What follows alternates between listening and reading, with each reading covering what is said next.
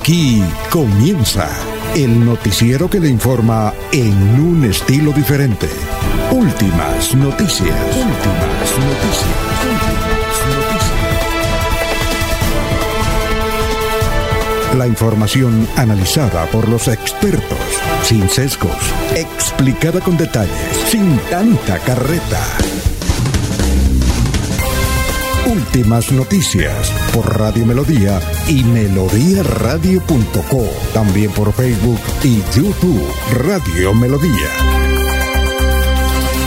Director Alfonso Pineda Chaparro.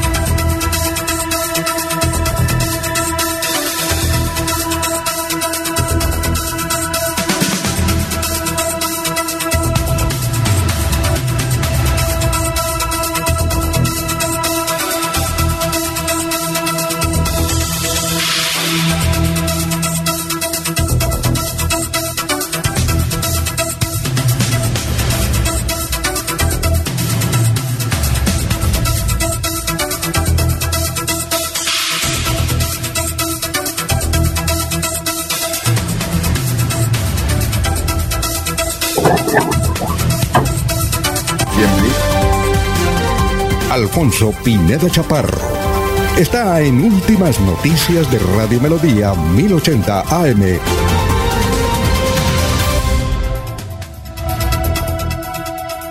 Jueves ya, 4 de junio del 2020. Nos abre el micrófono Anulfo Otero Carreño para hablar aquí por Radio Melodía, la que manda en sintonía. Eh, vamos a entregarle los titulares de las noticias que estaremos de las cuales estaremos hablando en esta emisión hasta las 8 de la mañana.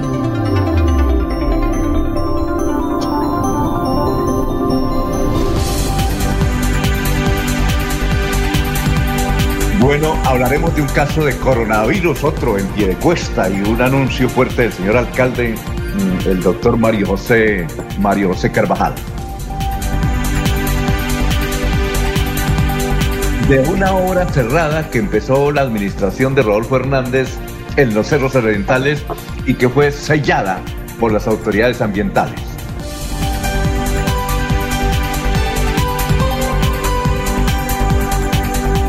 Está eh, transitoriamente interrumpida la travesía del canal entre Landazuri y Cimitarra. Se fue una banca, básicamente en lo que llaman ellos el kilómetro 18.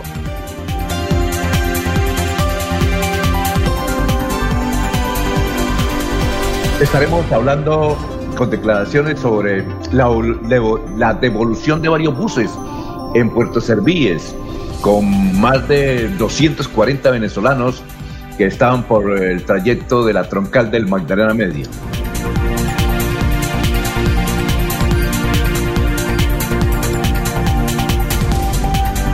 En San Gil fue capturado y se escondía Juanito, uno de los delincuentes más buscados del norte de Santander, acusado de narcotráfico y de homicidio.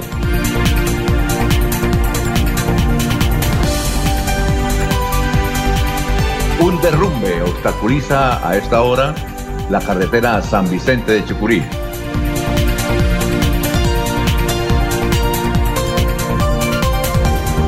La directora de tránsito confirma en su voz y la tenemos más adelante, la vamos a pasar, que las fotomultas no volverán a Florida Blanca, no volverán a Florida Blanca. Y hoy hay una columna, bueno, eh, de Oscar Jair Hernández, donde hace graves denuncias. Él eh, se refiere a los bomberos de Florida Blanca, que es una empresa privada, pero además califica a un concejal y, y presento un audio como el ñeñe de Florida Blanca. Y todo porque en el Consejo de Florida Blanca se ha presentado un proyecto para crear un cuerpo municipal de bomberos como Bucaramanga y otras ciudades. Bienvenidos a esta emisión, ya son las 5.36.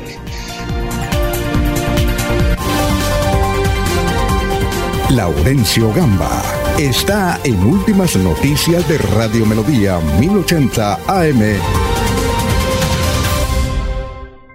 Hola Laurencio, ¿cómo está? Muy buenos días, te saludamos, bienvenido. ¿En qué, ¿En qué parte está? ¿En qué lugar se encuentra? ¿Desde dónde nos saluda? Uy. Alfonso, hoy lo saludo desde Cancún, México. Hoy en forma virtual. ¿eh? Mire, los 50 eh, pesos mexicanos, la mochila para salir ahorita al mar y todo, Alfonso, pero hay que decir que debemos seguir... faltó, faltó el tequila, viejo. Sí, también está, ya enseguida, mire, aquí está... ¿Qué? Ah, por ah, dónde vamos a recorrer, los um, pesitos mexicanos, los tickets para ir a la zona de los uh, cenotes, Alfonso pero hay que decir que hay preocupación en Santander por la situación. Oye, va a permanecer todo el tiempo. Ah, pero yo pensé que iba a permanecer todo el tiempo con el sombrero.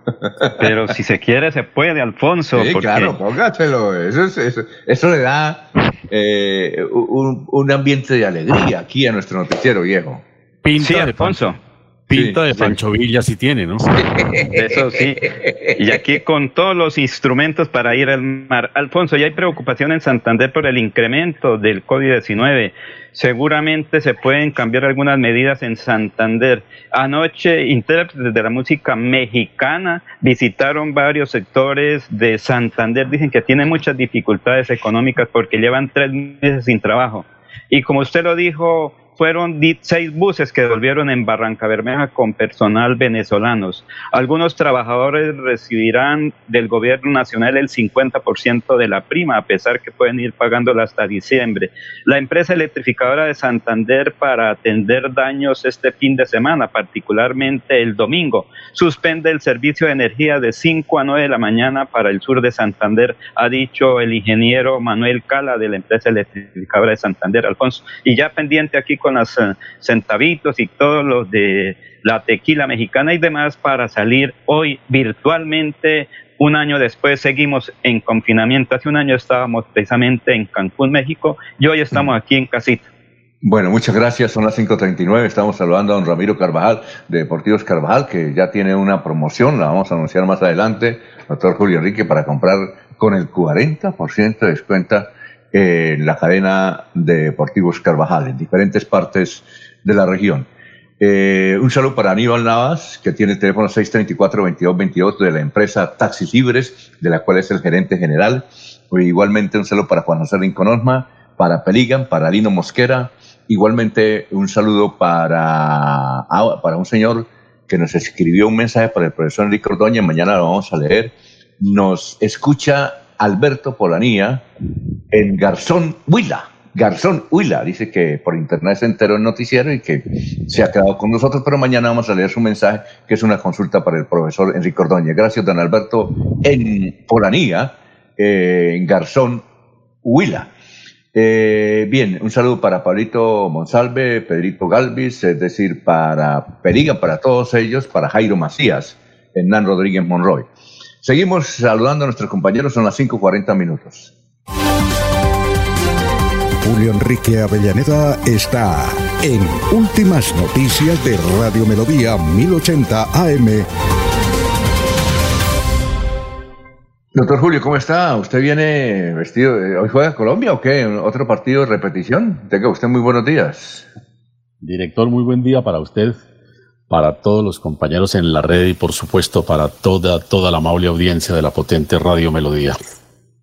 ¿Qué más, doctor? ¿Y eso por qué, por qué ese, ese uniforme de la Selección Colombia? ¿A qué se debe?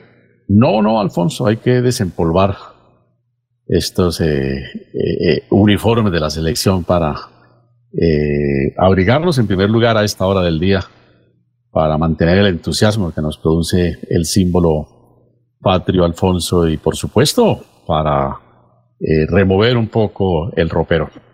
Muy bien. Oiga, doctor Julio Enrique, murió un gran amigo suyo, compañero de estudios, eh, gran empresario santanderiano, eh, Alfredo Acevedo Silva. él era gerente general de Industrias El Guamito, en, últimamente lo tenía en la vía en el anillo vial. Cuéntenos de él. ¿Quién era él? Alfredo, que fue presidente de la Cámara de Comercio de Bucaramanga.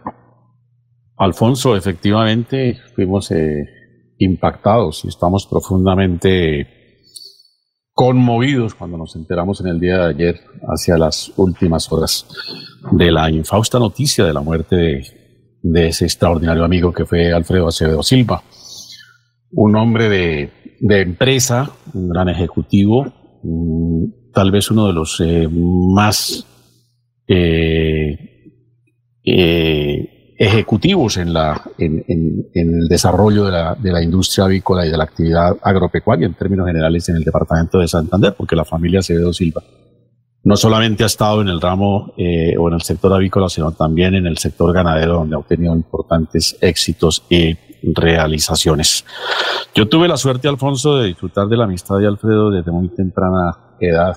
Nos encontramos en las aulas del Instituto Caldas y allí compartimos varios años de nuestro bachillerato. Somos compañeros de la misma promoción del año 1970 y, y quedan desde entonces, eh, Alfonso, un sinnúmero de, de gratísimos recuerdos, ¿no? De una amistad que fue eh, siempre muy estrecha, muy solidaria, muy permanente incluso Alfonso hasta hace unos pocos días, porque eh, Alfredo estaba muy entusiasmado programando los actos eh, de conmemoración de los 50 años de egresados del Instituto Caldas y, estaba pues con ese, con ese entusiasmo, con esa convicción con que siempre asumía todas sus causas, eh, estaba liderando ese, ese encuentro, ya habíamos elaborado con el grupo de compañeros un programa por supuesto, esperando que pasaran estos días de pandemia para podernos eh, reunir. Y ahí estaban, muy entusiasmados, siempre con el humor, la amabilidad, esa, eh, eh, esa manera especial y ese don de gentes que lo, de lo, que lo caracterizó. lamentablemente, pues esta es una cita que, que queda trunca por el destino, pero recordaremos siempre a Alfredo como, como ese gran amigo y ese Sí, él era de Zapatoca. compañero. él era de Zapatoca. Sí. Y Eudoro es el hermano que está frente a los negocios, ¿no? Eudoro es hermano, fue una, es una hermandad entrañable entre ellos. Sí. Eh, Eudoro también otro ser de, de, una calidad muy, muy especial. Eh, para Eudoro y para Clemencia, su hermana, y en general para toda su familia, pues nuestro abrazo y nuestra voz de condolencia. Eh, eh, esos Acevedos es con, es con B larga, ¿no? Con B larga, lo escriben ellos, sí, sí. Pero, pero eso, es que hay, hay unos Acevedos con B pequeña, la vidental. Eh, ¿Eso son familia o es que cada uno, la familia decide cambiar la letra? Yo no estoy seguro, Alfonso, si, si, si es una decisión de la familia cambiar la, la ortografía del apellido. Creo que se, se tiene esa potestad, por supuesto, uno puede disponer cómo denominarse, cómo hacerse llamar y cómo, cómo escribir su, su, propio nombre. Pero yo tengo entendido, sería una pregunta muy interesante para el profesor eh, Ordóñez, que los, los Acevedo con, con B, eh, como la describía Alfredo, eh, es como un apellido más de origen portugués, en tanto que el otro es más de origen español, ¿no? Sí, porque yo hace muchos años entrevisté al dueño de ACEP, que de apellido Acevedo, debe tener unos 90 y 100 años, creo, pero está trabajando en Medellín, ACEP, Industria ACEP. Y él decía que su origen era de Zapatoca. No sabemos si es de los mismos. Bueno, muchas gracias. Ah, no, vamos con el santo hoy. Eh, ¿Cuál es el santo hoy? Hoy es el día de San Francisco, San Francisco de Caracciolo, Alfonso, eh, un santo de origen italiano. Fue, fue un joven que como todos los de su época y como todos cuando estamos por esa pues eh, soñador, eh, pensó dedicarse a las actividades del comercio, pero hacia los 20, 21 años sufre una enfermedad, al parecer lepra, y entonces él le ofrece a Dios eh, eh, le hace la promesa de que si lo cura de la lepra ingresa a la vida religiosa y efectivamente así aconteció. Se dedicó a la vida religiosa, fue sacerdote en algunas eh, localidades de Italia, fue obispo en Nápoles, entre otras cosas, y en algunas poblaciones de, España se le atribuyen innumerables eh, milagros y es considerado en Europa como el santo de los cocineros, porque hacía en materia de gastronomía algunos milagros. Doctor Julio, ¿y cuál es eh, la frase de hoy? Alfonso, más que frase, eh, recuerdo un verso, creo que de Emily Dixon, eh, a propósito de, la muerte de, de nuestro amigo Alfredo. Incapaces son de morir los amigos, pues la amistad es inmortalidad. Incapaces son los amigos de morir, pues la amistad transforma la vida en eternidad. Muy bien. ¿Eso eh, la trae en un libro? Sí. Sí, un poemario. Sí. Eh, y ahí encuentra uno, es, entre otros, ese verso de Emily Dix. Bueno, muchas gracias. Vamos a una pausita, son las 5.47 minutos y más adelante estaremos saludando a nuestros compañeros.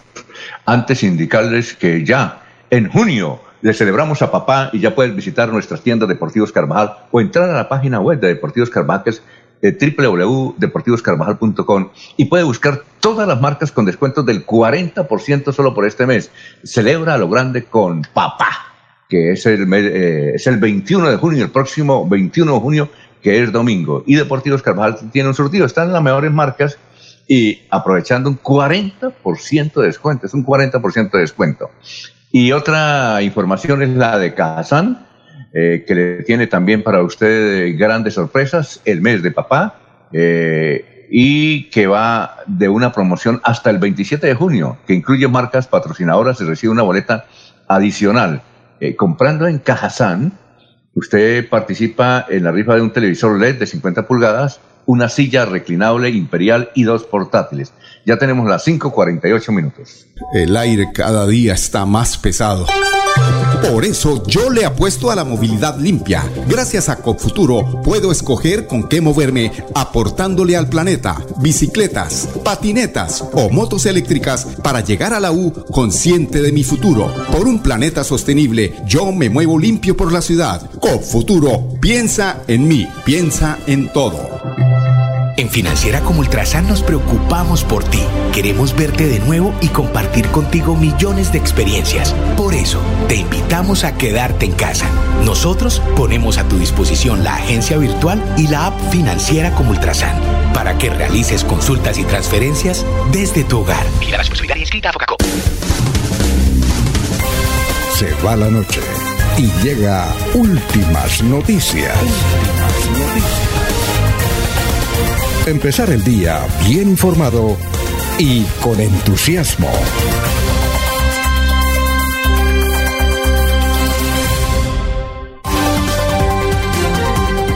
César Tavera está en Últimas Noticias de Radio Melodía 1080 AM.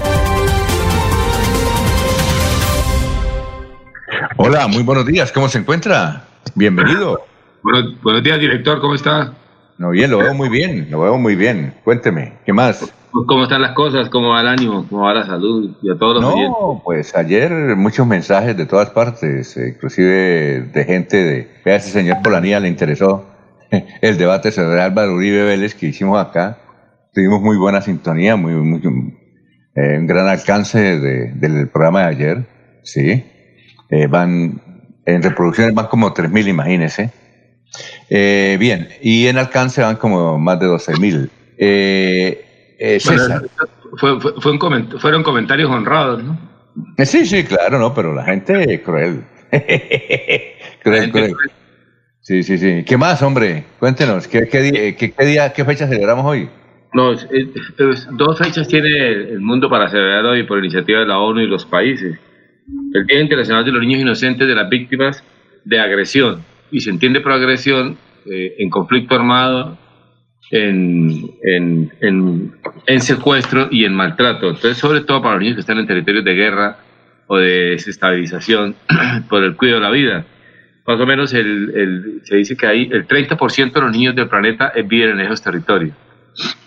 O sea, de cada 10 niños que existen, hay uno en, en, ¿cómo se llama?, en riesgo de, de, muerte, de agresión o de secuestro, o de maltrato, o de destrucción de la vida, etcétera. Y de, y de, y de reclutamiento para la guerra y el conflicto armado. También es el día, y entonces para tomar conciencia del tema, y los niños hacen parte de la población civil y es la población más vulnerable de los conflictos armados. Y el segundo tema que toca hoy el mundo, es el, ese es un día internacional, y si es un día internacional es promovido por, por los países que tienen conflicto. Y si es un día mundial lo promueve la ONU y la ONU apoya tener el Día Internacional. Hoy es el Día Mundial de la Fertilidad, que es un problema que ha ido ampliándose en el mundo porque por los problemas eh, de contaminación, los problemas de la comida, los problemas de, la de las comidas hormonadas o con cargas eh, químicas. y el tema de la fertilidad es uno de los grandes problemas del mundo y uno de los grandes problemas de la salud mundial. Entonces hoy se celebra y se toma conciencia de que el planeta en algunos lugares está envejeciendo y, y que es lo que ahora con el COVID se saca la foto, la selfie del mundo del COVID saca uno y una cosa de esas es a las personas mayores sin hogar y los países con población de, eh, envejecida. Bueno, pudieron Renovación, ¿no? Y, y lo otro es que en Colombia el tema de la fertilidad es un tema que también preocupa porque, eh, digamos, se presenta problemas de, de, salud para que la sociedad pudiera continuar con personas saludables. Hoy, un día como hoy, también eh, quisiera nombrarlo a propósito, ayer hablamos de, de, de, un día como hoy fue el fallecimiento de Antonio José de Sucre que el militar venezolano, Antonio José de Sucre, que fue asesinado, en, nació en 1795 y fue asesinado un día como hoy. Y de, Antonio José de Sucre está la frase en boga del, del, establecimiento colombiano que ah, se investigará hasta sus últimas consecuencias. Y hoy no se sabe todavía quién mató a Antonio José de Sucre, tampoco se sabe los otros magnicidios. Sí, perfecto. Eh, yo no sé, Laurencio, cómo puede tomar uh, tequila en pocillo. No sé, no sé, bueno, esa es una... Alfonso, y con el pocillo de Radio Melodía, que nos hicieron llegar aquí por también, Alfonso. Bueno, tequila, bueno, tequila en pocillo, sí, bueno. Felicitaciones El, el, mensaje de Laurencio es que tan pronto se levante la, el encerramiento, se va de viaje. Se va de viaje, sí. Esta que va para, para Cancún. Para, o, por lo menos allí, de pronto allí para Lebrija, pero está que se va de viaje. Sí, muy bien. Hay que salir, hay que salir de todas maneras. A gastar la plata.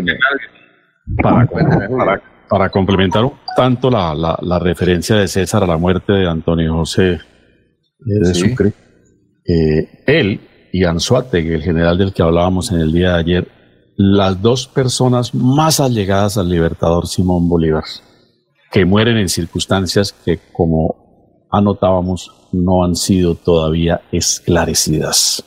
Es que la muerte de los dos. Curiosamente, curiosamente, los dos grandes adversarios del general Santander. Curiosamente. Y los grandes, y los grandes, Antonio José de Sucre y Anzoátegui con Bolívar y otros par de venezolanos y un par de colombianos y otro ecuatoriano, otro quiteño, promovían la Gran Colombia. Y, todos ellos que promovían la Gran Colombia como un país que le hiciera contrapeso a Norteamérica, una nación unida, fueron los que, los que desaparecieron misteriosamente. Claro que Bolívar tuvo mucha gente cercana en su vida, por ejemplo, un negro, no sé, no recuerdo el nombre de él, era un negro, un hombre de raza negra. Sí, y también el que el que estuvo aquí con él en Bucaramanga, que escribió diario Pero de la Croix, pero de la Croix. Pero de la Croix, el loquito, pero de la Croix. Pero, pero fieles a Bolívar, Alfonso. Hasta, el momento de su muerte, ¿no? los decanes, a propósito, director, los decanes ingleses y los decanes franceses que, que, con Bolívar dieron la vida por Bolívar algunos. Y, cuando estuvo Bolívar, a propósito que ya lo hablamos, los 33 días que estuvo Bolívar en Bucaramanga en la casa de Luis Perú de la Croix o la Croix, está escrito en el libro incunable de, El Diario de Bucaramanga, que fue recopilado por Luis Otero da Costa. Ese es un libro que es aleccionador de lo que vino Bolívar y de lo que se comentaba y por qué vino a Bucaramanga Voy a indicar una cosa, y lo dice eh, el doctor Galvis, que fue presidente de la academia, no sé si todavía es el presidente de la academia. Esa casa no se llama Luis Perú de la Cruz, se llama Casa Puyana. No sabemos por qué le pusieron eh, por Casa Puyana, porque una señora de apellido Puyana era la esposa de, del señor de la ¿sí? De ese señor francesito, que murió en Francia, además. Murió suicidado en Francia, se fue, dejó una carta y se despidió y se, se metió un tiro en la cabeza. Eso dicen, ¿no? Que lo suicidaron. No, No, era que en ese tiempo caer en, eh, caer en, la, caer en, la, en la quiebra era un tema indigno. Y entonces se para Francia y se despidió de este mundo. Muy bien, son las 5.56 y seguimos saludando a nuestros compañeros. Jorge Caicedo está en Últimas Noticias de Radio Melodía 1080 AM. Hola Jorge, ¿cómo está? Muy buenos días. ¿Qué ha habido? Don Alfonso, muy buenos días. Como siempre, feliz de compartir con ustedes este espacio de más noticias y por supuesto de llegar a toda la audiencia de Radio Melodía. Eh, hoy en las cifras eh, en Santander, pues obviamente están, eh, corresponden a el comportamiento del COVID-19. En las últimas 24 horas, Santander tuvo un incremento de 24 casos positivos de coronavirus. Pasamos de 90 casos a 120, 114 casos, perdón. es el reporte de hoy en, en el departamento de Santander de casos positivos y obviamente pues esto tiene en alerta a las autoridades y a la ciudadanía que eh, ante el buen comportamiento frente a la llegada del virus pues eh, no eh, le es difícil comprender que esta semana pues haya sido de incremento. Sin embargo, vale la pena aclarar que de estos 114 casos que se han dado positivos en el departamento, tan solo 65 son casos activos y la mayoría de ellos pues se recuperan en sus casas. Entonces vale la pena, como todos los días, eh, recalcar en los cuidados que se deben de tener, la, bioseguridad eh, al momento de tener que abandonar nuestros hogares por algún tipo de circunstancia. Pues, obviamente eh, no, no, no es un aislamiento completo el que se está cumpliendo eh, sino que hay algunas excepciones para poder retirarnos de nuestras viviendas y cuando sea extremadamente necesario eh, pues salir, pues hacerlo con todas las normas de, seguridad que se requieran. Por otra parte, pues hoy es un jueves, un, juego de, un jueves de TVT, de TVT en español, o, o que significa de Trumbo Thursday, eh, eh, un hoy es jueves de retroceso, es decir, es una moda, una moda que hay en redes sociales de compartir el día de hoy una fotografía del pasado, un recuerdo, ¿sí? Eh, que permita compartir con nuestros amigos eh, algún momento especial que esté simbolizado, representado en ese momento. O sea, jueves de TBT, de Throwback Thursday, jueves de retroceso. Como dice el Bolillo Gómez, de echar reversa para atrás. Sí, sí, ya, ya hoy compartí unas fotografías con algunos amigos de, del pasado y, algunos quedaron muy contentos de haber compartido ese momento. Oiga, Jorge, eh, Jorge, usted ya leyó la columna de Oscar Jair Hernández, la leí esta mañana, él, es que, él la publicó anoche, eh, es sobre los bomberos de Florida Blanca. Y saca una declaración de un concejal muy famoso en Florida Blanca y lo califica como ñeñe de Florida Blanca. Y eh, Oscar Yair dice que a los bomberos cada año le dan 6 mil millones de pesos y que esa es la joya de la corona de los concejales, que a través de eso pues reciben recursos y hace unas denuncias tremendas. Ojalá podamos hablar con el doctor Eduardo Pacheco eh, y con el concejal que aluden ahí, que lo critican, inclusive publican un audio de él no, eh, no. ¿Ah? Sí, no, no, no he leído la columna, pero sí me compartieron el audio anoche. Sí, eh, pues eh, escuché, aparentemente es el concejal reconocido allí en el municipio quien, quien habla y, creo que es como una charla propia de, la agenda de los, de los legisladores locales, ¿no? A mí lo que me sorprende es, es no tanto que se revele la conversación, sino quién la revela. Quién, o, quién la comparte para que se vuelva eh, tema de, un artículo de prensa, ¿sí?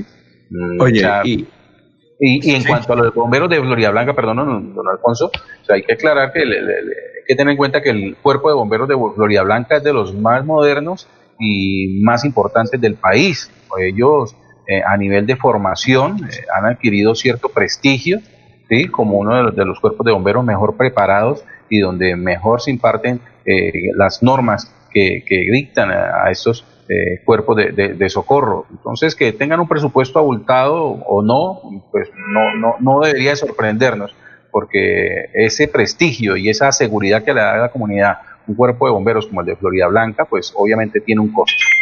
Muy bien, vamos a una pausa y recuerden, en Deportivos Carvajal, para el Día del Padre, están en promoción. En junio celebramos a papá, ya puedes visitar todas las tiendas, doctor Julio Enrique, Deportivos Carvajal, o puede entrar usted, doctor Julio Enrique, a deportivoscarvajal.com y buscar las marcas con descuentos del 40%, solo por este mes.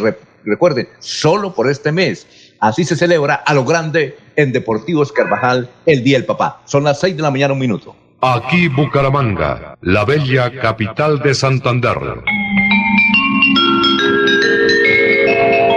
Transmite Radio Melodía, Estación Colombiana, HJMH, 1080 kilociclos, 10.000 vatios de potencia en antena, para todo el oriente colombiano.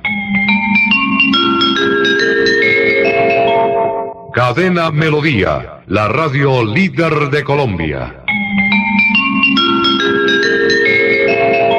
Un especial saludo a los habitantes de Bucaramanga y Santander. Les habla el doctor Javier Aristizábal. He investigado las plantas medicinales colombianas por 20 años. He creado la terapéutica natural al altel para tratar las principales enfermedades de los colombianos. Estoy con ustedes de 10 y 30 a 11 de la mañana por esta emisora. Estoy seguro que lograré cosas interesantes en la salud de todos ustedes. En Radio Melodía, últimas noticias.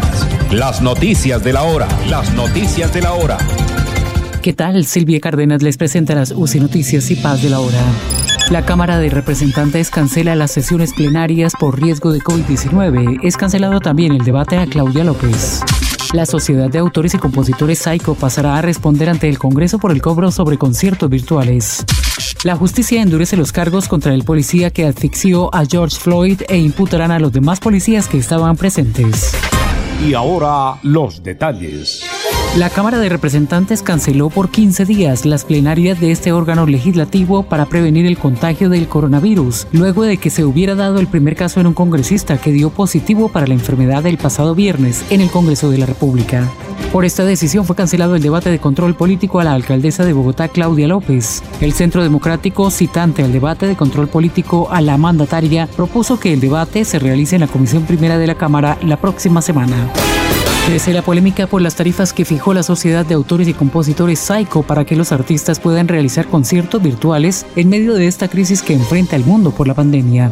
Algunos congresistas consideran que es inaudito que esta entidad, argumentando la protección de los derechos de autor, imponga excesivos costos para la realización de estos eventos digitales. El senador Efraín Cepeda anunció que citará a un debate de control político a Saico para que le explique al país su actuación y cómo distribuye los recaudos cuando suenan los temas musicales. Algunos artistas plantean la eliminación del organismo por medio de una ley. El antivirus te invita a participar en el concurso Así es mi pueblo. Envíanos una narración o descripción en nota de voz máximo dos minutos en la que nos cuentes lo maravilloso que es tu municipio, su gastronomía, lugares mágicos o lo que tú quieras. El pueblo que más envíe notas ganará fabulosos premios. Envía al Instagram arroba Colombias y Paz o al WhatsApp 314-298-7302. Así es mi pueblo. Un concurso de fe de En el plano internacional, el fiscal que investiga la muerte de George Floyd endureció los cargos contra el policía que lo asfixió, al que acusa de homicidio sin premeditación y va a procesar también a los otros tres agentes presentes, indicó la senadora de Minnesota, Amy Klobuchar. La familia de Floyd, cuya muerte el 25 de mayo generó una ola de protestas no vistas en décadas en Estados Unidos, celebró la decisión a través de su abogado. Entérese primero en UCI Noticias y Paz. Ernesto Alvarado está en Últimas Noticias de Radio Melodía 1080 AM. Hola, gran Ernesto, no, no, no lo veía. ¿Qué más? ¿Qué hay de nuevo? Ni me va a ver. Ni me va a ver en las mañanas porque el sistema que tengo no me permite la cámara, no me puedo dar el lujo que tiene Laurencio de brindar con un tequila muy tempranito. Eh, está muy tequila. Eh, saludo cordialísimo para usted, Alfonso, para los compañeros y para todos los oyentes de Radio Melodía. Es un placer acompañarles como todos los días. Oiga, Ernesto, eh, no sé, ¿usted ya leyó la columna de Oscar Jair Hernández? No, ni he leído la columna ni he escuchado el audio, pero Ah, bueno. le, le iba a pedir ahora a Jorge que me hiciera el favor de hacerme llegar el audio. Eh, No, el- audio- columna, no, es que el audio- Jair. Ernesto, es que el audio, eh, ah, Ernesto, es que el audio está en la columna, no hay ningún Ah, problema. ¿está en la columna? Sí, sí, sí, el audio está en la columna. Me dedicaré eh, en este intervalo, después de mi participación, a escuchar detenidamente y a leer la columna. Y de- mañana la comentamos. El cuerpo de bomberos eh, mejor estructurado que hay en el departamento de Eso Santander. es cierto. No, y y en uno el de país. los mejores del territorio colombiano, al que indudablemente le ingresa mucho dinero. Y dinero que entra incluso por una sobretasa bomberil que hay que pagarla eh, todos los años, pero que creo que hace un trabajo extraordinario. Eh, habrán eh, amigos y detractores, como en todas partes, pero el cuerpo de bomberos de Florida Blanca eh, me consta es de los mejores y que siempre está activo a escuchar las inquietudes de la comunidad. Oye, Incluso Ernesto. muchas oportunidades hasta es eh, muy fuerte en sus determinaciones, que a Sí, muchos de los ciudadanos eh, no les gusta. Hay que recordar que el cuerpo de bomberos de Florida Blanca ahora solamente no tiene la seguridad de la ciudad dulce, sino también de la ciudad histórica que es Girón. Oiga, le propongo que hable con Eduardo Pacheco, que nos escucha Bien. además, para que eh, si quiere hablar, que con mucho gusto. Y a su concejal amigo también. ¿No? Sí, es que no, no, no sé a quién, a quién se por eso pues, me inspiraré a ver quién es el concejal. Usted los conoce. mirar- miraré la columna. no Sí, me oiga, Ernesto, ya está su amigo Edgar Suárez en la línea. Perfecto, entonces saludémoslo. Eso sí, preocupado por la situación de, del COVID en el departamento de Santander, pero básicamente en el área metropolitana, donde son 75 casos, Bucaramanga 30, Girón 20, Florida Blanca 17 y Piedecuesta que ya tiene 8. Barranca Bermeja tiene 27, me preocupa lo del área metropolitana, pero escuchamos a el exconcejal, el diputado y abogado, es el Edgar Suárez. Y próximamente candidato a algo, alguna cosa, porque él le gusta la actividad política. Doctor Edgar, ¿cómo está? Muy buenos días. Buenos días, yo estoy escuchándolos de manera muy defectuosa. ¿Ustedes cómo me escuchan? No, lo escuchamos muy bien, lo escuchamos muy bien. Es que en el sector donde usted vive a veces las comunicaciones son malas, por eso yo le pedí el teléfono fijo, porque a veces por el celular se, se interrumpe la comunicación en ese sector donde usted vive.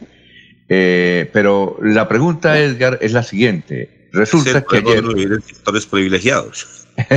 Resulta que ayer eh, las autoridades ambientales sellaron una obra que se estaba construyendo en los cerros, cerros orientales de la administración de Rodolfo Hernández. ¿Cómo consistió esa lucha que ayer se vio reflejada en ese sellamiento, doctor Edgar? A ver, primero, para colocar en contexto de manera rápida, eh, existe un contrato firmado, existen dos contratos firmados desde el 2019. Uno el 303, que es de agosto del 2019, y otro es el 307, que fue firmado en septiembre del 2019. Estos contratos buscan crear el sendero de los caminantes en la, en la mitad de los cerros orientales. Eh, sale desde, desde- el punto del, Corcovado y llega hasta prácticamente la avenida Jardín o el, punto conocido como Los Anaya. Más o menos como unos 2.8 kilómetros de, de senderos y, y, y ocho pasarelas. Esos contratos ya la, la Contraloría Municipal en una auditoría que realizó el año pasado ya dijo que eh, en los hallazgos que acá había ausencia de licencia ambiental y ausencia de concepto de viabilidad técnica ambiental por parte de la CNB. Y también ya dijo que dicho contrato había, había sido celebrado indebidamente. Es decir, que acá lo que es celebración indebida de contrato. Y ya tiene hallazgos penales, disciplinarios y fiscales. Entonces, acá lo que tienen que esperar es que las autor- autoridades diriman, que miren a ver, miren a ver a quién tienen que meter a la cárcel, a quién, a, quién tienen que inhabilitar eh, eh, por ser eh, el sujeto procesal disciplinario y, a- y cuánto tienen que pagarle al Estado por este robo que le hicieron a Bucaramanga. Ayer, descaradamente, con todos estos precedentes ya, ya puestos por la Contraloría Municipal, empezaron a construir nuevamente. O sea, lo público avalando temas públicos, todos en contra de la ley. Entonces, ayer me tomé a la tarea de leer este extenso documento que es el, la auditoría y son 77 páginas de la Contraloría eh, Municipal que ilustran de manera clara esta, e, este error flagrante a la ley 80 y a nuestras normas al principio de planeación y todo lo que tiene que ver con la controlación. Entonces, ayer, por segunda vez, ahora eh, el, el, director de la CMB, Juan Carlos Reyes, junto con el Contralor Rolando Noriega y con la personería, se fueron a ya la obra porque estaban abriendo ya para meterles que alcantarillado. Estas personas inescrupulosas que tienen que esperar es que a ver qué dice la justicia. Si tienen que irse para la cárcel, si tienen que inhabilitarlo o, si tienen que pagar o, repetir en el bolsillo de esos funcionarios, entre esos el populista, ladrón, corrupto Rodolfo Hernández Suárez, la, su, secretaria eh, de infraestructura del momento y las personas que intervinieron en esto. También está de por medio los estudios, donde unos estudios eh, que costaron alrededor de 5 mil millones dijeron que esta obra no tenía necesidad de licencia ambiental y están construyendo dentro del distrito de manejo integrado, el DMRI, en zona rural, en una vía en la que nosotros cuando aprobamos el POD, me puse yo, yo a buscar en el POD, esa vía ni siquiera se existe, no existe ni siquiera ni, ni como camino de herradura, ni como camino veredal. esa vía no tiene ningún tipo de existencia. Y ahí dicen que es una vía pública. Eso no es ninguna vía. Entonces acá están pasando por encima de todo. Acá un nuevo va porque va, simplemente porque está de por medio la voracidad que no sacia a nadie del señor Rodolfo Hernández, el cual muy seguramente a futuro pensará urbanizar parte de alrededor de estas 1.384 hectáreas que son las que atraviesan eh, los, ceros, los orientales y quedan en la mitad de este bosque que es el único pulmón que tiene Bucaramanga. Doctor Edgar, eh, ¿de cuánta plata estamos hablando? Eh, ¿Cuánto valen los contratos? ¿Todos esos contratos cuánto valen? Sí, muchas gracias por la pregunta. Son dos contratos. El contrato 303 tiene un valor de 4.835 millones y el contrato 307 tiene un valor de 5.605 millones. La Contraloría, la Contraloría, el hallazgo que tiene por un avance en el contrato 303 de 2.000 millones y en el contrato 307 por 2.300 millones. A ellos le dieron anticipo por, por esos valores. Y dentro de, la, de, del desarrollo del contrato, en el 303 tiene un avance del 16% y el 307 un avance del 64%. O sea, contratos ilegales, sin cumplimiento de requisitos, con anticipos dados y con avances dados. O sea, como quien dice, no le agrande más el hueco al fiscal a este error craso que ya está prácticamente en una auditoría fallado y que la Procuraduría ya, tiene, ya está investigando, la, la, Contraloría ya, ya falló y la Fiscalía ya tiene ya tiene prácticamente un proceso abierto. Acá lo que tienen que hacer ahora es, con esta eh, acción de ayer, que fue el, cierre, es que la autoridad ambiental, la CMD y la Contraloría y la Personería envíen centos informes a la Procuraduría y a la, y, a la Fiscalía para que avancen rápido.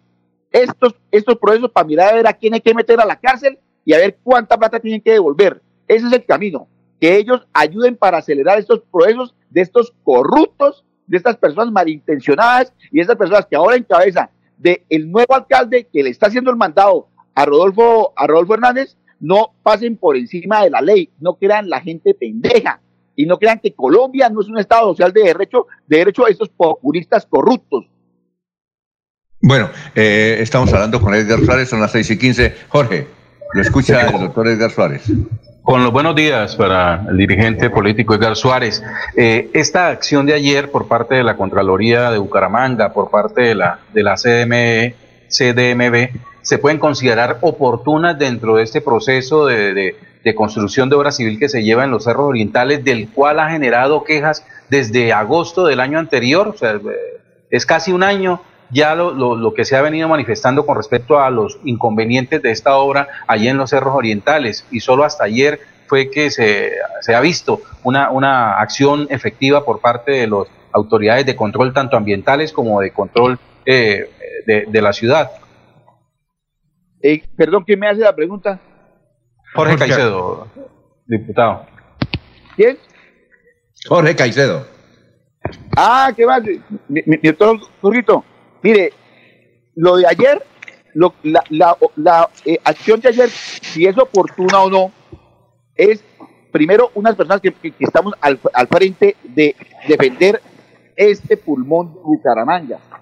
Entonces, como los vecinos y las personas cercanas nos avisan, nos avisaron antier que ya estaban haciendo intervenciones. Entonces, por, por, por Twitter, que ahora es tan fácil, gracias a Dios que existe el Twitter, es, es bueno menos para Trump. Entonces, por Twitter empezamos a enviar nosotros los videos que efectivamente están haciendo intervenciones. Lo que no creíamos es que hubiera sido intervención pública, pensamos que era de pronto una intervención privada. Entonces hicimos la inter diciendo que eran los, los, los, que tienen los contratos, estos contratos del 306 y el 307. Entonces, en el día de ayer nos, dirigimos al sitio porque sabíamos que iba a llegar la, eh, la Contraloría y, la, y la CMD y llegamos al punto donde están haciendo las intervenciones. Con sorpresa cuando vimos unos avisos efectivamente activando el contrato 303 de la empresa Biotecnología de Colombia SAS desde el punto conocido como Cortobado hasta el punto conocido como el Motel Casavieja. Ahí fue cuando nos dimos cuenta que efectivamente sí eran, ellos. Y fue oportuna porque se demoraron menos de 24 horas en llegar las autoridades, ahora en cabeza ya del director Juan Carlos Reyes de la CMB y del Contralor Rolando Noriega, para decirle a estos corruptos, populistas corruptos, que no pueden estar en contra de la ley, no pueden estar en contra de las entidades, como es, una, es lo acostumbrado de los populistas, y tienen que esperar que los fallos disciplinarios y los fallos penales indiquen a quién hay que meter a la cárcel y cuánto tiene, cuánta plata tienen que devolver de esta acción corrupta, porque es un contrato sin cumplimiento de requisitos y simplemente tienen que, esperar con los fallos ambientales y no pueden seguirle haciendo más daño ambiental y hacernos una cicatriz en la mitad de la cara a todos los bumangueses en los cerros orientales de estos populistas corruptos y, y, y, y, y prácticamente personas que están tergiversando o malversando nuestros recursos públicos. Casi 15 mil millones entre estudios, interventorías y contratos realizados. Eh, doctor Edgar Suárez, son las 6 y 19. ¿Quiénes son los dueños? ¿Usted ha investigado quiénes son los dueños de esas firmas eh, con nombres propios, los que están ejecutando esos trabajos? Pero yo no, o sea, yo tengo los nombres. Uno se llama Biotecnología de Colombia SAS y el otro se llama, eh, que está haciendo eh, un, el grupo 1 de, obras, del grupo, el grupo lo está haciendo uno que se llama Consorcio Andenes Par, ¿sí? Yo estoy ya revisando eh, en el SECOP, pero usted me recuerda una pregunta muy importante. ¿Quiénes son los dueños de los predios? Resulta que allí, en, en eso que dicen ellos que es una vía pública, que no es una vía pública, ni siquiera hay una gestión predial. No han adquirido los predios por compra para realizar una vía. Existe entonces un nuevo, un nuevo problema que es un litigio que hay de por medio en esos predios también en el que no se ha dirimido una situación, creo que de una herencia. Entonces, en los, los, los predios que son alrededor de, unos 12 o, o, unos 10, que, que, son los que recorren todo, todo el sendero, ni siquiera lo público tiene al día una, un estudio de títulos y una gestión previa definida y clara. Pues, o sea, fuera de eso, van a ser una obra por, por encima de unos predios donde, donde ni siquiera hay cantidad de esto. Y también está, hay, hay unas interventorías que hoy ya, ya, ya, tengo un dato completo a mediodía. Sí, pero eh, Edgar, lo, lo, eh, son dos preguntas entonces. Los dueños de la firma, de la biotecnología, ¿qué nombres son? Y, y los dueños... No, no, no. De... Ayer estuve tratando de abrir el SECOT porque ahí está muy bien eh, el tema en la, en la auditoría. Estuve tratando de abrir el SECOT hasta tarde, pero no llegué al contrato, a la, licitación, que es la licitación.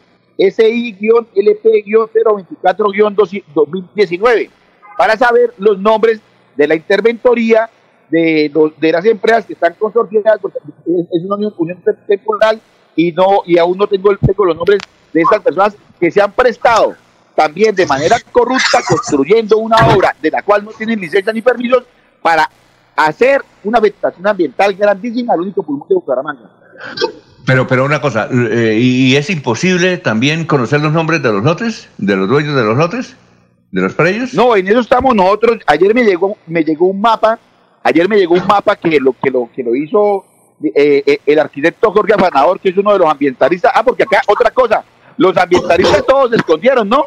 Esos populistas de campaña, que son los ambientalistas, que solamente aparecen en campaña, todos están escondidos. Se fueron, como dijo allá la otra populista, se fueron corriendo para la madriguera. No hay, no hay ningún, ningún ambientalista al frente, tan solo por ahí Jorge Afanador, que he visto que es un arquitecto que, que, ha vendido el, el, el, el, tema, y de pronto por ahí aparece Orlando Beltrán de vez en cuando pero el resto todos escondidos como ratas en su madriguera, ya como dijo la populista Claudia López. Todos los populistas se escondieron porque todos los populistas están con Rodolfo Hernández y acá no hay de por medio ninguno de esos populistas elegidos y ninguno de los populistas que salen en campaña. Eh, eh, ¿El lote de, el predio de Rodolfo Hernández queda por ahí cerca? Sí, ahí precisamente en el, en el, en el mapa que me manda Jorge Manador queda el predio de Rodolfo Hernández eh, y, y, al parecer es como si los enteros por el lado de, de, la parte alta de, los cerros orientales llegaran o se acercaran hasta el predio del, del populista corrupto Rodolfo Hernández. Ah, bueno, eh, esas, eh, esas investigaciones ya están en la Contraloría, ya están en la Procuraduría. ¿Y en la Fiscalía qué? Sí, están en, Procuraduría, está en Procuraduría, Contraloría y Fiscalía contra el populista corrupto Rodolfo Hernández Suárez una nueva investigación más de las 400 que tienen. Y ya, ojalá, al parecer, le sume una más eh, al alcalde Juan Carlos Cárdenas, que ya le empezó a ganar a Rodolfo, porque el populista corrupto Rodolfo Hernández no tuvo investigaciones el primer año. Ese señor, Juan Carlos Cárdenas, ya con el tema de los abuelitos, que estuvimos, estuvimos muy pendientes, donde creó un impuesto de manera ilegal, ya le entró una investigación penal disciplinaria. Y ahora con esta, muy seguramente por haber sido permisivo, también le va a entrar otra investigación penal y disciplinaria. Bueno, eh, doctor Edgar Suárez, muchas gracias. Estaremos recurriendo a usted, lo estaremos leyendo en sus columnas, en sus intervenciones en Internet. Muy amable por haber estado aquí en Radio Melodía. No, un saludo a ustedes y decirle a la gente que despierte los ojos de este populismo corrupto que nos está oxidando a Bucaramanga. Muy bien, son las 6 y 23, vamos a hacer una pausita. Eh, recuerden, eh, Deportivos Carvajal en junio le celebramos a papá. Ya puedes visitar nuestra tienda Deportivos Carvajal o entrar a deportivoscarvajal.com y buscar todas las marcas, doctor Julio. Mm, también Laurencio, con descuentos del 40%. O la señora Laurencio, la hija de Laurencio. Hay que aprovechar estos momentos para ir a Deportivos Carvajal, que las tiendas ya están eh, ah, con los protocolos obviamente de bioseguridad atendiendo a la gente. Son descuentos hasta el 40%, solo por este mes. Celebra lo grande con papá. Son las 6 y 24. Todo lo que buscas está en COP Futuro. Visita nuestra tienda multiactiva y llévate lavadora, nevera, estufa, celular, computador, todo, todo, todo para tu hogar y lo mejor, a crédito, con los mejores precios y marcas. Aprovecha nuestras ofertas y renueva tu hogar. Nuestra pasión nos impulsa a velar por los sueños y un mejor vivir apasiona el progreso, y dar crédito a nuestro país. Nuestra pasión es mejorar su vida en financiera como Ultrasan. Vigila Supersolidaria, inscrita a Fogacop.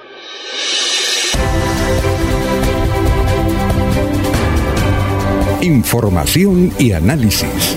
Es el estilo de Últimas Noticias por Radio Melodía 1080 AM.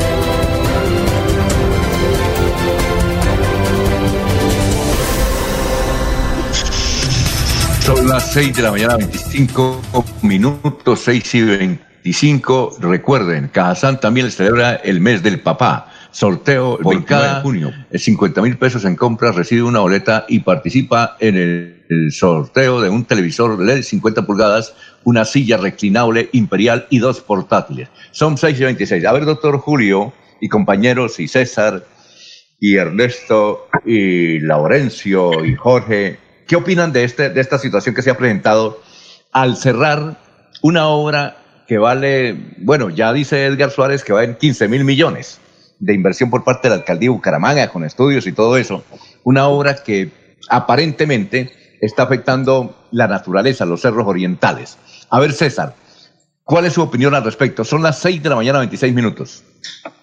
No, yo, yo estoy de acuerdo radicalmente con, digamos, e independientemente, no, no soy dateado, no soy de todo lo que el, el diputado y el, y el político habla, ¿no? Del tema de la, del proyecto. Pero yo estoy de acuerdo que el tema de los cerros orientales eh, de- deben ser protegidos, ¿no? Y son sagrados para la metropolitana, porque intervenir en los cerros orientales puede abrir brecha para que se hagan otro tipo de desarrollos urbanísticos ahí, con el discurso de que con proyectos integrados a la naturaleza y no sé qué, todo eso que hay por ahí, que no es más por es más que el negocio de comprar tierra por hectáreas, eh, eh, lotearla y venderla por paradas y boronas, ¿no? Ese es el, el, digamos, el desarrollo de las ciudades estas que creen que la, eh, la relación campo-ciudad es contradictoria y dialéctica, y no, es relación de continuidad, pero bueno, no sé cómo es para que entiendan, eh, para que entendamos eso. Ahora el COVID y el fenómeno climático nos lo están haciendo entender, pero yo estoy de acuerdo con que lo- los cerros orientales deben ser, eh, independientemente de quien lidere eso, deben ser cuidados y debe, ya están intervenidos de alguna manera por la actividad antrópica, ya hay derechos adquiridos, pero que pare ahí las cosas, eso debe ser. Pero hay que mirar bien el tema de fondo del proyecto. A ver, doctor Julio, son las 6 y 27. Alfonso, yo celebro toda medida, toda decisión, más si vienen de las autoridades eh, correspondientes, que vaya encaminada a preservar el ambiente en la ciudad, a defender los cerros orientales de Bucaramanga, que es un gran patrimonio ambiental y, ecológico. Eh, la verdad es, eh, es un crimen de lesa ciudad eh, meterle mano, para decirlo coloquialmente, a estos eh, cerros que son un símbolo y un icono de, Bucaramanga, además de que son trascendentes eh, e imprescindibles para la calidad de vida de los bumangueses. De manera que yo, yo celebro pues que se haya producido una decisión de, de ese orden. Y un detalle, director. Ahora, sí, ahora se puede. Ahora, Eh, director, los cerros orientales van desde, desde lo que son de Morro Rico y, y digamos ya está Pan de Azúcar intervenido, pero van desde ahí hasta Santurbán, aclaro eso, ¿no? Fábrica de agua. Los cerros orientales no son solamente aquí la primera cordillera que aparece ahí a la vista, sino más atrás, o sea, lo que Santurbán es todo, o sea, todo eso es el, el sistema, eso es un, un, un, un elemento sistémico que, que existe ahí, esa es la integración. Entonces, nosotros van desde desde un millón cien mil de la área metropolitana hasta Santurbán, hasta arriba. Toda esa área protegida la que debía hacerse. y yo celebro, celebro, Alfonso, que decisiones de esta naturaleza pongan sobre el tapete de las grandes discusiones las concepciones en materia de medio ambiente, porque quienes se proclaman defensores, sí, los vemos ahora en una actitud, como se dice eh, formalmente en este mundo académico de, de- de- de los derechos ambientales. Oye, ¿sí dónde están los ambientalistas? asumiendo una posición antro la naturaleza en cuanto me sirva, ¿sí? Y no una de- no una posición ecocéntrica como es en nuestro sentir lo adecuado y lo necesario, es decir, que la naturaleza tiene sus propios derechos y hay que respetárselos. Bueno, ¿y, y dónde está el comité del agua de Santurbán? Aquellos que vienen y que atacan a Minesa. ¿Y dónde están ellos? Yo no los he visto. No han organizado marchas. A ver, eh, Laurencio. Por esos días la, recordemos que todos estamos confinados, así sea aquí en Cancún, México. Pero Alfonso, mire, la situación es muy compleja. Después que recuerda que la gente siempre habló que no tenían las licencias ambientales para la ejecución de este proyecto, que eh, se logró demostrar que no era conveniente los trabajos. Sin embargo, Alfonso, todo proceso de transformación eh, digamos que natural y cultural, porque es que la cultura interviene en el medio ambiente, ese es eso. Ahí se camina mucho y de pronto algunos dicen que se requieren en esos caminos, esos senderos bien adecuados para llamar también la atención a la defensa. Miremos que de todas maneras serán las autoridades las que van a determinar hasta dónde hay responsabilidad de quienes otorgaron las licencias, porque alguien las tenía que dar si no cumplieron los requisitos, esa es la investigación. Y hay que esperar, no como dice el señor el diputado, que hay que meter preso a la gente, no. Yo creo que todos tienen un proceso adecuado para que demuestren que eh, cumplieron los requisitos o que las autoridades que ahora están investigando demuestren que no cumplieron los requisitos indispensables, sobre todo cuando es intervenir el medio ambiente y más que es una zona protegida. Bueno, Jorge. No, don Alfonso, así rápidamente, pues muy de acuerdo con lo que dice el doctor Avellaneda, donde preocupa el, el silencio mutismo cómplice de los ambientalistas de la ciudad, que en otra pues salían rápidamente a darse golpes de pecho en redes sociales o en medios de comunicación con respecto a la intervención de algunos de los ecosistemas que circundan el área metropolitana de Bucaramanga. Eh, a las autoridades, pues eh, bien por esa acción que, que realizaron ayer, pero sugerirles que extiendan un poco más ese trabajo de vigilancia que hacen con respecto a, la intervención de los cerros. Eh, no es solamente esta parte de, allí muy cercana al barrio Morro Rico y, a, la, parte baja de, los cerros la, que se ha visto afectada por la intervención de obras civiles, eh, muchas de ellas sin justificación y, incluso sin permisos. Si se suben un poco más en el cerro, hacia el Alto de los Padres, hacia la vereda El Gualilo, hacia la vereda San José, se van a encontrar con verdaderos adefesios urbanísticos que han aparecido de la noche a la mañana eh, en una zona rural rica en naturaleza, muy cerca a la ciudad, eh, de la cual nadie responde o nadie se, se pues hace responsabilidad de la manera como fueron apareciendo muchas viviendas, algunos verdaderos búnkers eh, que hacen parte de, condominios de, algunos poderosos o prestantes de la ciudad que han visto en los cerros orientales una muy buena opción para eh, instalar allí sus viviendas de descanso. Bueno, eh, y Ernesto, ¿cuál es su opinión al respecto? Ernesto. Indudablemente que muchas veces la gente se rasga las vestiduras, salen y protestan, caminan y hacen mucha bulla. Mm. Pero ahora de los hechos, cuando se presentan las verdaderas situaciones, ninguno acude a ese llamado y son muy poquitos los que defienden. El tema pasa, en el fondo, es por la parte económica. ¿Quiénes son los que verdaderamente se están disfrutando del tema de estos cerros orientales? Y los otros que estaban protestando y diciendo que no se podía hacer, que era masacrar la ciudad, acabar eh, con el pulmón del área metropolitana, ¿qué se hicieron? Se escondieron.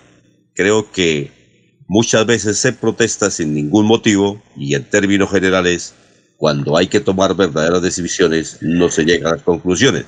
Como dijo Laurencio, eh, ¿quién dio la licencia? ¿Quiénes están detrás de todo eso?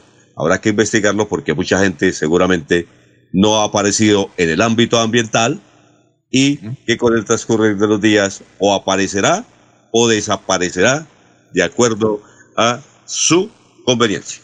Bueno, ya son, sí, Laurencia, es que tenemos que ir a una pausa y regresamos en un instante y desde luego dará su comentario. Son las 6 y 34. Melodía es la radio que lo tiene todo. Noticias. Deportes. Música. Variedades.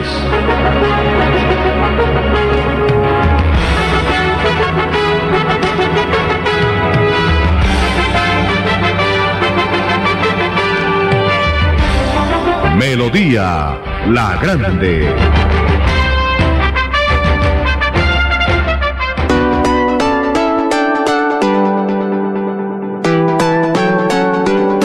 Melodía, Melodía, Radio Sin Fronteras.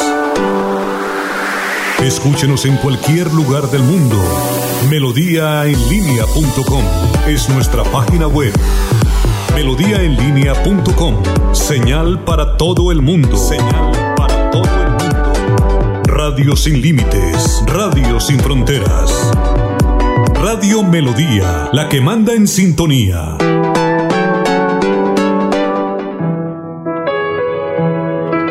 La radio es vida. La radio es optimismo y esperanza.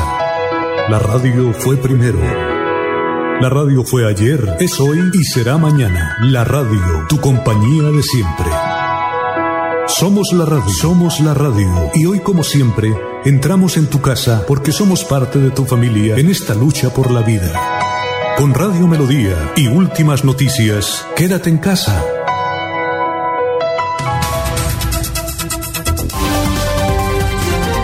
Alfonso Pineda Chaparro. Está en Últimas Noticias de Radio Melodía 1080 AM. A las 7. Bueno, eh... Sí, sí, tranquilo, es solamente probando sonido. Son las 6 y Ok, ok. 36. Sí, porque- Oiga, Jorge, ¿usted sabe, ¿usted sabe quién es Nacho Vidal? Claro. Sí, claro, es un español, eh, eh, uno de las figuras reconocidas del, del, del- del cine porno en, en- en Iberoamérica, a nivel Sí. mundial. eh, estuvo- creo que est- estuvo radicado en el país un tiempo, eh, Sí, explorando la expansión de la industria en Colombia, y pero había anunciado su retiro eh, Sí, hace eh, algún, unos meses. Nacho Vidal es el actor porno más importante que hay en esta parte del, del mundo, sobre todo, sí, más que todo en este sector, ¿no? En, en América y en Europa, en, en España y en Francia. Pues ayer lo capturaron por homicidio, consumo y tráfico de drogas. Y adivine quién es el representante legal. Eh, ¿Ah? ¿Legal o el representante en el proceso? No, sí, el representante es legal en el Ah, el proceso y sí, adivine quién es. No, Yo no, me puse idea. a mirar la historia ayer por la televisión española. El representante legal es nada más ni nada menos que Daniel Mendoza, el abogado que hizo eh, la serie El Matarife. ¿Ah? ¿Qué tal esa sorpresa? ¿Al para ¿No le pare- cuál? ¿Al para cuál? ¿No le, ¿no le parece curioso? No, no tenía ni idea de ese dato. Sí, Sí, sí había leído sí. algo con respecto a, a la, a la captura de Nacho Vidal, el caso que rodeó esa captura y, y que eso obviamente fue, fue noticia ayer la- de, la, de- la farándula.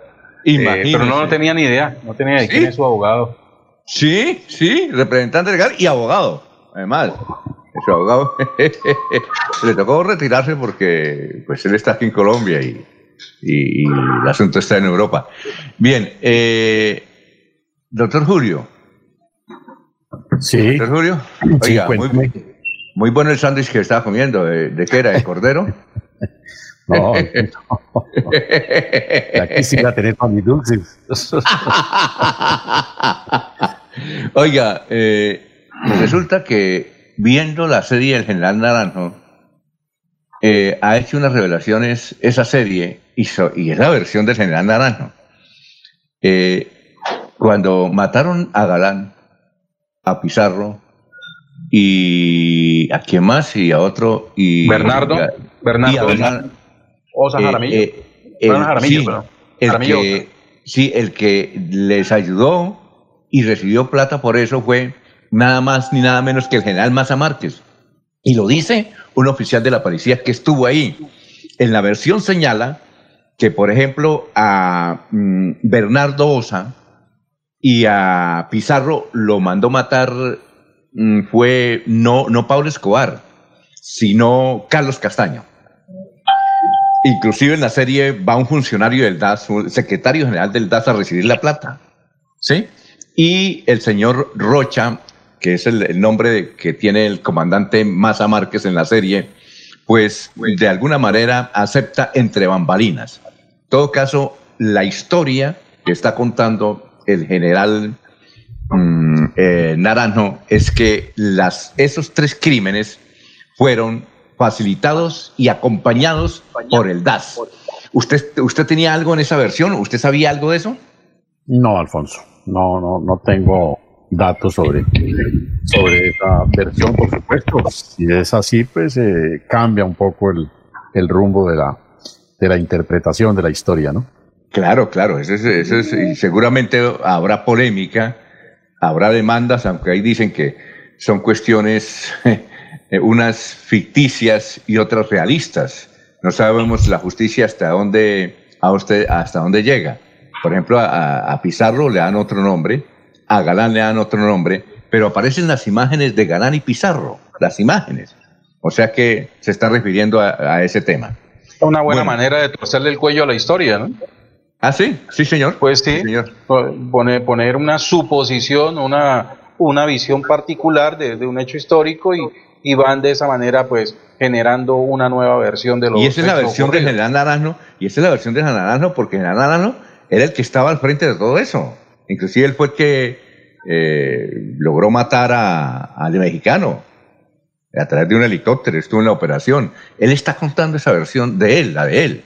Que si lo hace el problema es que eh, en ese caso de la serie, uno que es basado en el libro de Julio Sánchez Cristo, que es la que es la versión de lo que interpretó Julio Sánchez a lo que le contó el, general Naranjo.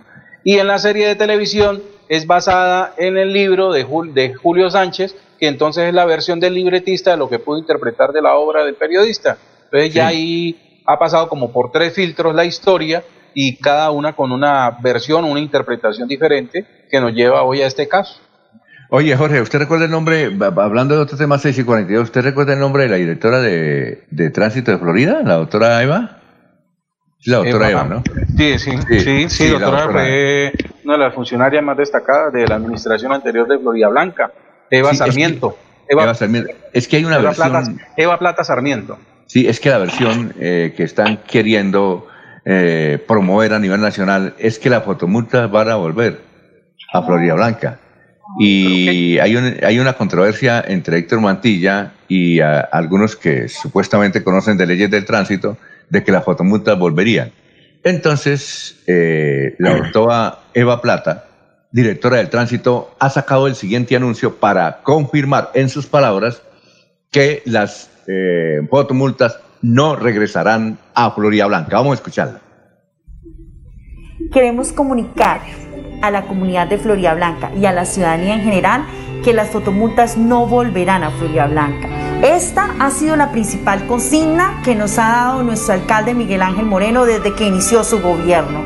Es así que desde la Dirección de Tránsito y Transporte de Florida Blanca continuamos por encontrar la terminación bilateral de este contrato de concesión.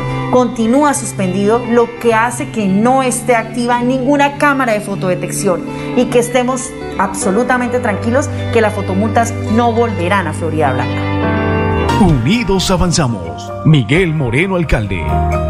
Bueno, esta es la, versión de la alcaldía de Florida Blanca. Eh, doctor Julio, eh, ¿se puede ser tan certero en una opinión de esa? Hay que entender que es una decisión política de la actual administración.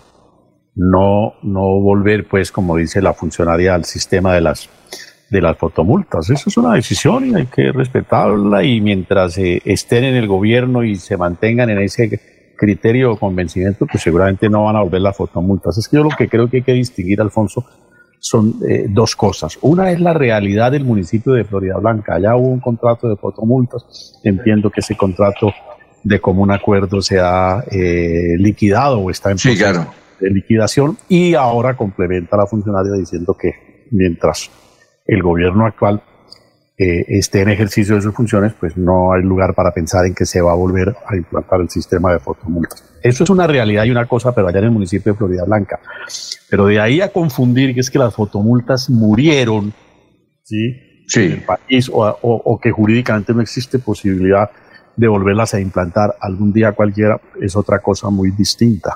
Eso es otra cosa muy distinta. Pero tiene que poner, presentar tu proyecto. No, pues obviamente volver a montar todo un proceso para, para, para volver a colocar las fotomultas. Por el momento lo que nos está diciendo la autoridad de Florida Blanca es no se preocupen ciudadanos que mientras estemos en el gobierno estas fotomultas no van a regresar. Bien podría mañana, pasado mañana, qué sé yo, cualquier otro día, otra administración pensar en la posibilidad de restablecerlas, desde luego sometidas a las condiciones y a las exigencias legales. Bueno, vamos, sí, cuénteme, eh, Laurencio. Es que según entiendo el artículo que fue publicado por alguna persona de Florida Blanca, es, eso es de hace un año, fue por esta época, un año atrás. Entonces, obviamente, cuando se habla de junio 25, de junio 20, entonces la gente toma como si fuera próximamente, pero entiendo que ese artículo, eso que hacen referencia, es un año atrás, cuando estaba de alcalde Héctor Guillermo Mantilla rueda y no es que sea de ahorita, lo que pasa es que algunas personas comenzaron a subirlo a las redes sociales, a hacerlo como si fuera de ahora y entonces, claro, cualquier ciudadano, si no interpreta bien, si no revisa de cuándo es ese correo o esa información, pues claro, se dice que es ahorita eh, el próximo 20 de junio. Ah, muy bien, perfecto. Eh, son las 6 y 46. César iba a hablar algo que entendí que eh, pidió la palabra, César, sobre lo de fotomultas de Florida Blanca. No, no, que ese, digamos que ese es un tema, uno de ciudadano a pie eh, digamos, recibe la información de la administración, lo que dicen los medios, ¿no? Sí. Pero realmente ese es un tema que, que hay, hay en torno de ese tema y cosas subyacentes que no sabemos si debiéramos saber, ¿no? ¿Quién, era el, quién es el propietario del proyecto? ¿Quiénes son los socios, los asociados? ¿De dónde proviene? Ese mapa hace falta ahí, ¿no? Porque se le dice no a las fotomultas y nadie contesta, pero alguien promovió las fotomultas, alguien montó el proyecto, viene de Bogotá, ¿de dónde viene? Hace falta eso, porque digamos, eh, y que haría, que haría completar el mapa para tener más certeza de qué es lo que está sucediendo con el proyecto. Un poco ahí, es un ruido ahí, un ruido de, de, llantas ahí que uno no entiende, llantas y rines que uno entiende, unos intereses ahí, no digo que oscuros, pero sí subyacentes ahí que no sabemos de dónde viene ese proyecto ni por qué fue tan lesivo para la ciudadanía. Muy bien, eso, Sí. Claro, perdón, Alfonso. Claro, uno lo que dice el doctor Avellaneda, que la fotomulta es una herramienta tecnológica válida para ejercer estos controles en la movilidad y en el tránsito por, por las vías tanto de la ciudad o, vías eh, carreteables de, de, comunicación intermunicipal. Lo que no es válido y obviamente lo que se evita es que vuelva a suceder como en Florida Blanca, es que se haga un contrato o un acuerdo entre la administración local y unos particulares donde el más afectado es el municipio por el recaudo que se haga de esas fotomultas. ¿sí? Eso fue lo que se evitó, eso fue lo que se cortó en Florida Blanca y eso es lo que se está anunciando que no va a volver, pero que se considere hacia futuro eh, utilizar las fotomultas como una herramienta para ejercer control en la movilidad de, los vehículos dentro de la ciudad, eso es válido. Y es válido que vengan siempre y cuando el, eh, el, contrato de aplicación o la manera en que se vaya a aplicar genere recursos de beneficio para la misma comunidad, para el mismo municipio, y no un acuerdo desproporcionado y mezquino como el que había antes. Bueno, son las 6 y 48, sí, Laurencio. ¿Recuerda usted que aquí en Bucaramanga se dio una cosa similar con el doctor Zambrano, que era el director de tránsito? No, estoy bien, este, si recuerdo, el alcalde era Iván Moreno Rojas, que también fue una cosa similar, que eran algo así como fotomultas en Bucaramanga, que también se cayó ese contrato. No, no, no. Los parqueaderos, era el tema de Ciudad Móvil. No, no era de los CEPOS, César. Era de los CEPOS, Ciudad Móvil. Pero, era de los CEPOS. El parqueadero legalmente no se conoce cuál es la sanción al municipio por la firma de ese contrato y algunos dicen si en un momento a otro puede salir el resultado de esa sanción al municipio de Bucaramanga porque fue mal liquidado el contrato en su momento, diferente a lo que ocurrió en Florida Blanca, donde el alcalde liquidó eso. Y también recuerde que hay una norma nacional, que son unos requisitos especiales para colocar fotomultas en cualquier parte de Colombia a partir de este año. Bueno, Laurencio, doctor Julio, todos compañeros, recuerden, el Día del Padre, este ese 21 de junio, aprovechemos los 40% que está ofreciendo Deportivos Carvajal en la reapertura de las tiendas. Ya saben dónde quedan, en los centros comerciales, ya hay bioseguridad, hay toda la protección necesaria para que usted vaya a las tiendas de Deportivos Carvajal, 40% de descuento. Y además está esta página www.deportivoscarvajal.com y ahí están todas las marcas, la información de los descuentos del, del 40% solo por este mes. Son las 6 y 49. ¿Sin plata para tu SOAT? Ven a Cofuturo y renuevas ya tu SOAT para carro o moto sin tanto trámite. Visítanos en la calle 48, número 3333 y viaja seguro gracias a Cofuturo, tienda multiactiva que lo tiene todo. Cofuturo, creemos en ti.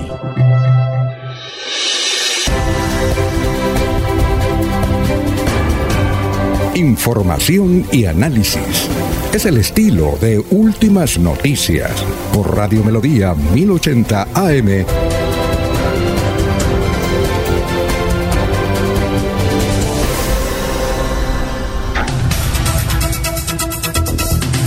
Ya son las 6 y 50 minutos, esplendoroso el sol sobre la ciudad bonita de Colombia.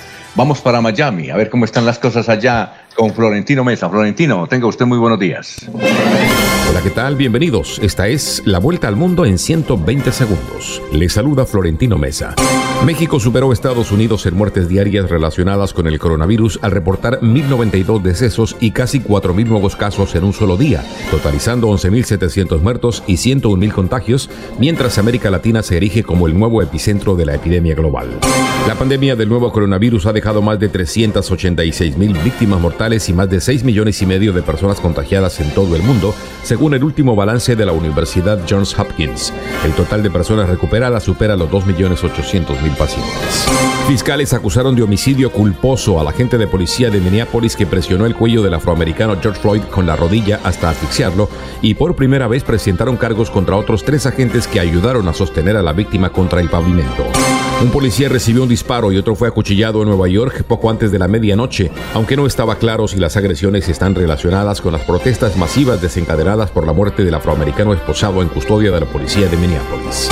La tormenta tropical Cristóbal tocó tierra en el estado mexicano de Campeche, sobre la costa del Golfo de México, llevando lluvias intensas que ocasionaron severas inundaciones y daños en viviendas. El ejército mexicano evacuó a 138 personas en esa zona. El expresidente ecuatoriano Abdalá Bucaram fue detenido en su domicilio durante un allanamiento ordenado por la Fiscalía que investiga supuestos hechos de corrupción cometidos durante la pandemia del nuevo coronavirus. Al menos 39 personas resultaron heridas este jueves en un ataque con arma blanca contra una escuela infantil en el sur de China. Por el momento se desconocía el motivo y si los heridos son niños o adultos. El Consejo de Seguridad de Naciones Unidas aprobó por unanimidad avanzar para poner fin a la misión de mantenimiento de paz conjunta del organismo y la Unión Africana en la vasta región de Darfur, Sudán, y reemplazarla por una misión civil centrada en la transición democrática. Esta fue la vuelta al mundo en 120 segundos.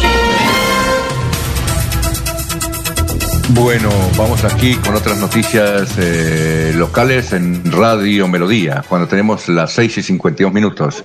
Eh, la transversal del Carare entre Arandazur y Cimitarra eh, está interrumpida desde hace 48 horas, han dicho las autoridades. Otras noticias, don Ernesto, a esta hora, son las 6 y 53 ya y temperatura 20 grados en Bucaramanga, ciudad bonita.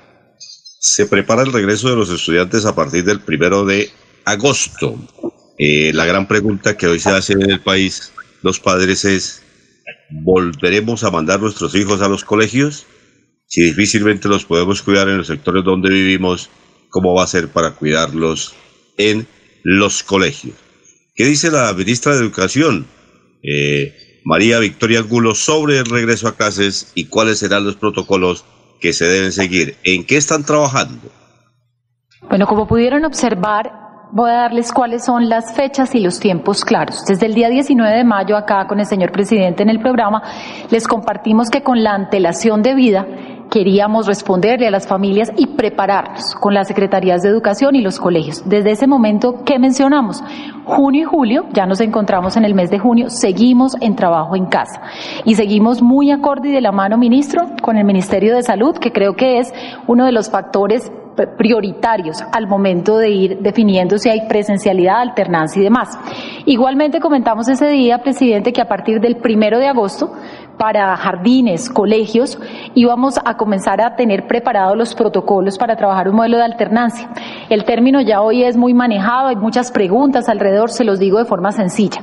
Es combinar temas de presencialidad y temas de virtualidad con todos los protocolos alrededor de grupos, horarios, materiales, etcétera. Entonces, si una familia nos está preguntando si es que el primero de agosto todas las instituciones tienen que entrar con presencialidad, la respuesta es no. Lo que estamos diciendo es que a partir del primero de agosto contaremos con los protocolos y obviamente, ministro, evaluaremos cada región y miraremos con las autoridades regionales, ciudades capitales, eh, zona rural, ruralidad dispersa e iremos generando los protocolos para que acompañen maestros, estudiantes, estudiantes y obviamente directivos docentes.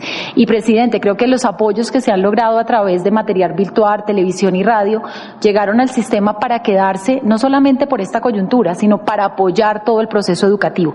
Esta semana se emitieron tres directivas, la directiva 11, 12 y 13 que tienen que ver con jardines, colegios tanto oficiales como los colegios privados y educación superior. Y paso a aclarar educación superior.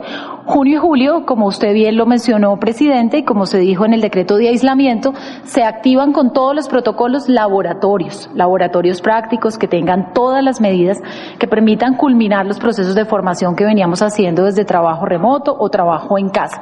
Y a partir de agosto, al igual que en el sistema educativo de jardines, preescolar, básica y media, pues dados los protocolos y cómo evoluciona el tema del COVID en cada una de las regiones, iremos tomando las medidas en conjunto con las secretarías de educación.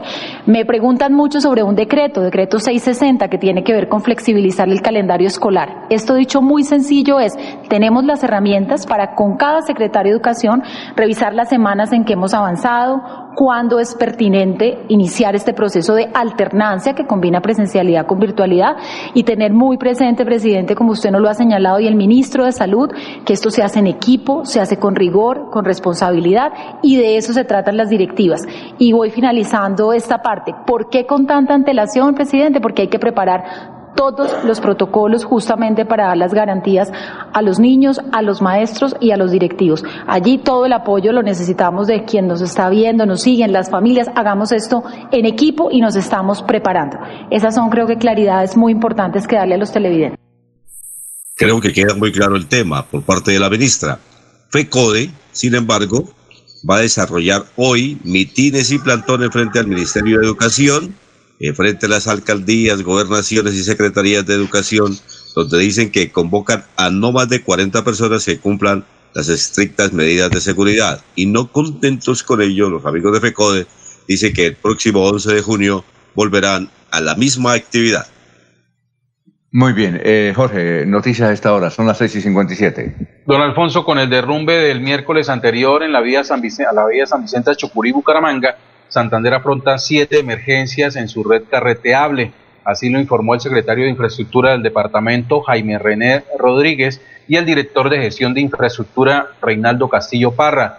Las eventualidades se presentan en los municipios de Jesús María, eh, en las vías que comunican de Jesús María Puente Nacional, donde ya se habilitó un paso provisional debido al agrietamiento de la calzada. En el municipio de Albania, en la vía que comunica con Tununguá, en Boyacá, hay un hundimiento en el sector del Toldo, a unos 300 metros de la cabecera urbana de Albania. En San Benito, en la vía San Benito Aguada, donde hay una caída de la banca eh, en el sitio Las Flores, que restringe el paso a un carril.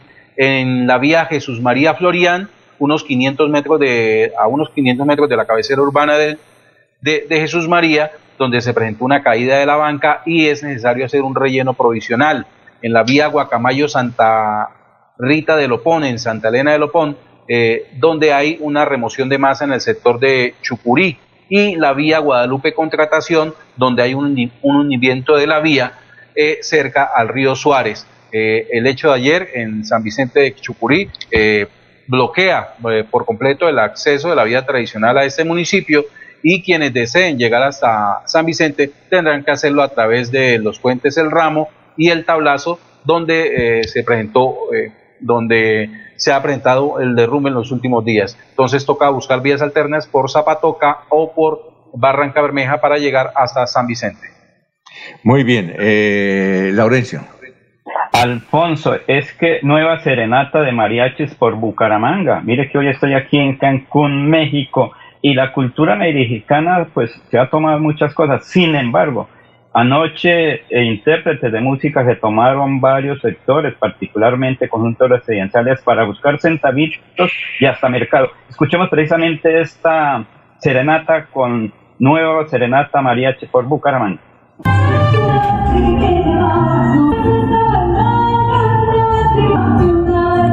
Gracias.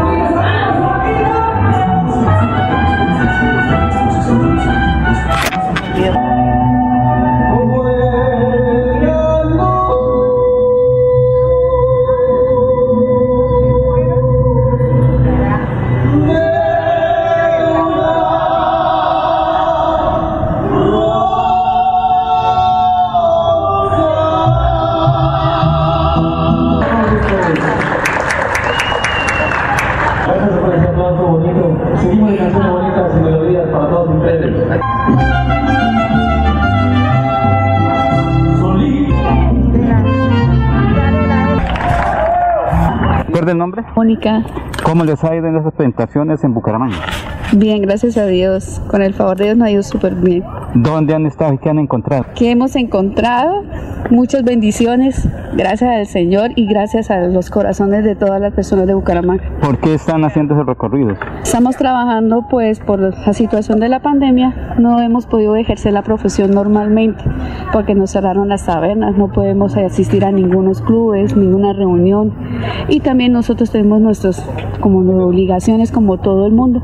Tenemos que recoger dinero para cubrir gastos, arriendo, servicios. ¿Cuántas personas en Bucaramanga pueden estar afectadas? Para serle sincero, no sabría decirle la cantidad porque pues habrá gente que pues a, a la medida de que eh, con las eh, medidas preventivas pueden trabajar desde su hogar y pues esas personas de verdad no están eh, afectadas por ninguna razón. En cambio, pues por lo menos nosotros que tenemos contacto con la gente en las serenatas, pues eh, para los músicos ha sido muy difícil. ¿Qué han encontrado ustedes en los conjuntos en Bucaramanga o en el área metropolitana? Pues aparte de darle alegría a la gente, eh, la felicidad. Alfonso, es que... Oiga, doctor Julio, doctor Julio, doctor Julio, ¿cuál es eh, la mejor marca de tequila que usted piensa que hay en México? Hay varias, ¿no, Alfonso? Pero tal vez una de las más nombradas, si no la mejor. A ver, escriba, escriba, Laurencio. A ver. Don Julio, don Julio. ¿Don Julio? Sí, don Julio, claro. Sí, César Está la también Yo- dice lo mismo. Está, la, está la Yo de Cuervo también, ¿no? ¿Cómo? Está la Yo de Cuervo también, está la Don Julio. Don Julio, eh, ya notó, Laurencio. Hágame Pero aquí le tengo también las otras. Aquí están, mire, ahí están. Ah, no, pero, pero esas debe ser chichi, porque no las mencionaron. Pero también tengo ahí a don Julio. Ya la saco. César, César, ¿cuál, brindar. César, ¿cuál marca tiene? Yo, yo esto, tenía una que es la de gama media, que es la de José Cuervo, y una gamita alta, que es la de Don Julio. Bueno, exacto. Entonces hágame el favor y anote eso. Soy yo, don Laurencio. Eh, vamos a la pausita, que ya está ahí el vecino. Son las 7, 3 minutos. Aquí Bucaramanga, la bella capital de Santander. Transmite Radio Melodía, Estación Colombiana, HJMH, 1080 kilociclos, 10.000 vatios de potencia en antena, para todo el oriente colombiano. Cadena Melodía, la radio líder de Colombia.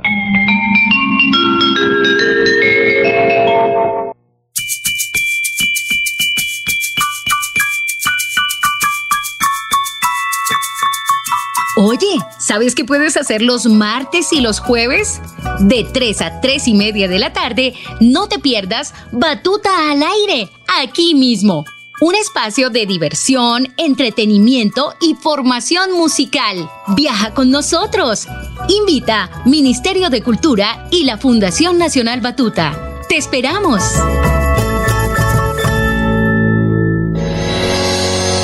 Los problemas del colon inflamado son bastante comunes en los colombianos, hombres y mujeres, siendo una dolencia de difícil tratamiento. La terapéutica natural Araltel ha encontrado a través de los años de investigación un producto que ha demostrado ser útil en el tratamiento del colon. Tome el Araltel Mevis por cuatro meses de manera constante y note usted mismo los resultados. Si ya estás en casa cuidando tu salud y la de los tuyos, no olvides que puedes tener los productos naturales Araltel a través del servicio a domicilio en tu ciudad. Comunícate en Bucaramanga al celular 315-447-1995. Recuerda, 315-447-1995. 1995. Tienda Naturista, tu vida y naturaleza en Bucaramanga. En Financiera como Ultrasan nos preocupamos por ti.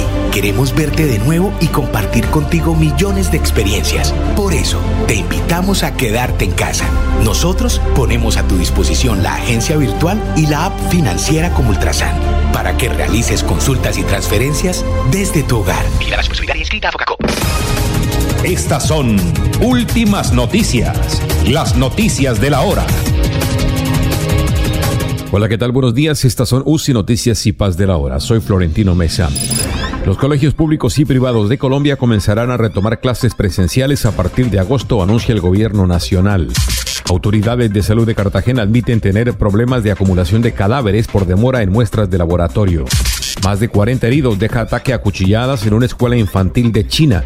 El agresor fue identificado como un hombre de 50 años. Y ahora los detalles.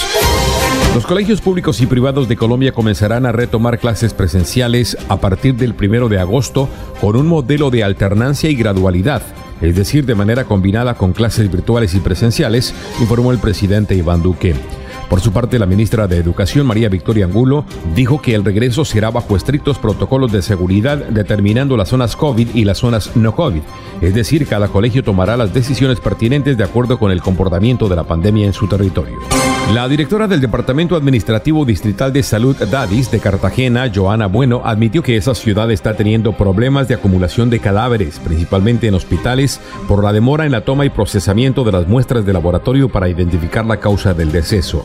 Entre tanto, la cifra de muertos por COVID-19 en el país se elevó a 1.045, con un total de 33.354 contagios. Se han recuperado de la enfermedad un total de 12.319 pacientes.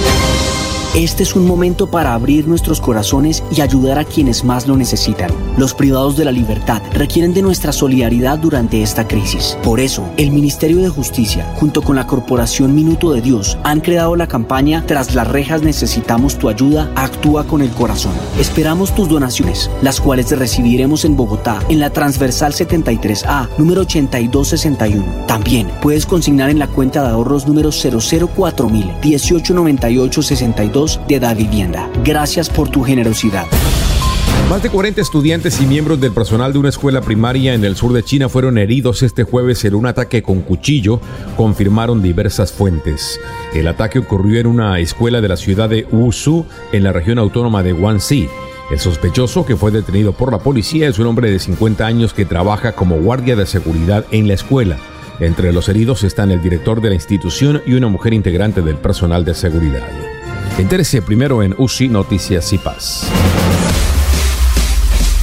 En Últimas Noticias presentamos, oiga, vecino, conozca sus derechos de la propiedad horizontal.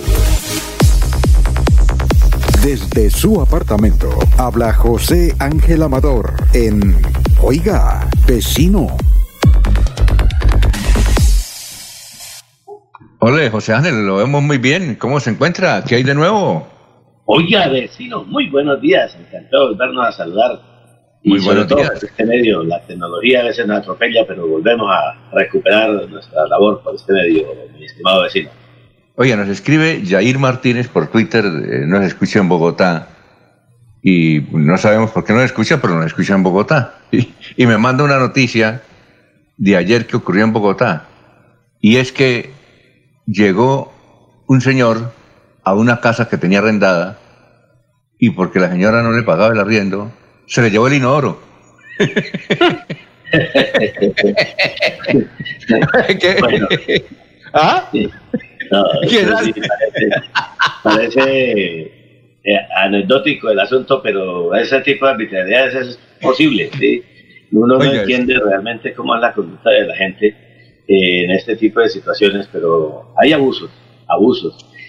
Cada quien quiere hacer eh, justicia por su propia mano y hasta ese extremo hemos ido llegando en distintos tópicos. Pero Alfonso, mire, eh, ahorita que las noticias nos hablan del crecimiento de la, del contagio por el coronavirus, eh, se hace indispensable en propiedad horizontal reajustar los protocolos de bioseguridad. Mm, eh, hicimos un chequeo y la mayoría de conjuntos por acá en el entorno de Real de Minas no tienen claramente el protocolo. Ellos copiaron y pegaron algunas cosas que circuló desde el 12 de marzo a nivel internacional, pero que y, copiaron, pero no hicieron los ajustes pertinentes para cada conjunto y de ahí los choques y los enfrentamientos que se han dado entre residentes y administradores primero que todo queremos invitar a evitar esa confrontación, ese choque, porque nos hace muchísimo daño la convivencia. Tanto el administrador y los trabajadores merecen todo el respeto, como los residentes igual merecemos todo el respeto. Entonces, la primera tarea es minimizar el riesgo de contagio. Y para minimizar el riesgo de contagio es indispensable para, darle bola muy bien al personal que labora en el conjunto, a la empresa de vigilancia, a los señores de aseo, a los señores de limpieza, a las personas que hacen mantenimiento, hay que dotarlos con los elementos necesarios. Hemos entrado en una actitud ahí como de mucha tranquilidad y ya no se chequea, no se revisa. Las áreas de trabajo, la desinfección, los equipos, los materiales con los que ellos tienen que trabajar. Todo el mundo apareció ofreciendo caretas, guantes, equipos especiales para el tratamiento en el ingreso del edificio, pero tiene que buscarse ya no el del amigo proveedor, sino el de mejor calidad para que esto cumpla eficientemente su labor. Entonces, la dotación de los elementos de bioseguridad deben ser de calidad y ojalá certificados, vecino. ¿Y, y, los temas que va a tratar hoy a las 11 de la mañana, cuáles son? Bueno, nos toca profundizar un poco sobre esto porque ayer dejamos pendiente lo relacionado con el personal que presta el servicio en la propiedad horizontal y sobre todo la interacción de ellos con los terceros.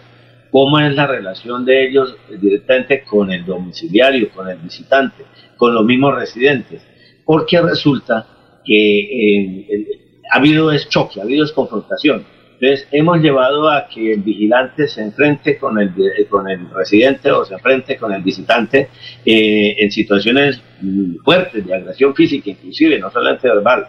Y en ese orden hay que suavizar primero toda esa relación. Segundo, mire usted que estamos incluyendo el ingreso de los domiciliarios al punto residencial. Eso es absolutamente válido. Pero el gran problema que tenemos es que no estamos creando el mecanismo de desinfección de, los paquetes, de las cajas, de los domicilios, de lo que traen al conjunto residencial. Bueno, ahí tenemos otro problema y es que eh, ayer recibíamos quejas de muchas personas adultas mayores fastidiadas por el encierro que quieren estar saliendo a hacer sus recorridos y se han vuelto como muy que entran y salen de la edificación sin ningún control y obviamente hay que prestarle mucha atención a eso. Eh, eh, precisamente ayer había una pregunta de eso, eh, es que hay conjuntos residenciales donde el celador, si es una persona de mayor de 70 años, no lo deja salir. ¿El celador está actuando bien? pues el celador recibe órdenes de dos personas, digámoslo así, el supervisor de la empresa de vigilancia y del administrador del conjunto. Entonces ahí se presenta también un choque de trenes y, exageran las medidas. Indudablemente que el celador al cumplir esas órdenes alguien se las emitió verbalmente.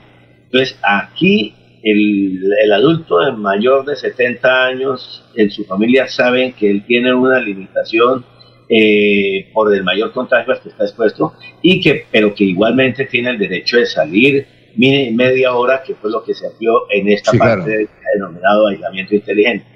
¿Y, sabe dónde nos mandan esa pregunta? De Ruitoque. En Ruitoque. Es que se presenta eso, que, que la gente, porque ya hay varios conjuntos dentro de Ruitoque, y van a salir, y el senador, si tiene mayor, más de 70 años, no los deja salir. Ese es el, ese es el, el lío, imagínense. Sí, sí. Sí, eh, digamos es una exageración, pero ellos saben que tienen escasamente media hora para salir. Ahora, esos conjuntos son grandes y al interior del mismo conjunto tienen espacio suficiente para caminar, recorrer y de esa manera, por supuesto, descansar del encierro que agobia. En eso somos bastante claros. Y esto hay que tomarlo con cierto nivel de tolerancia, pero especialmente con.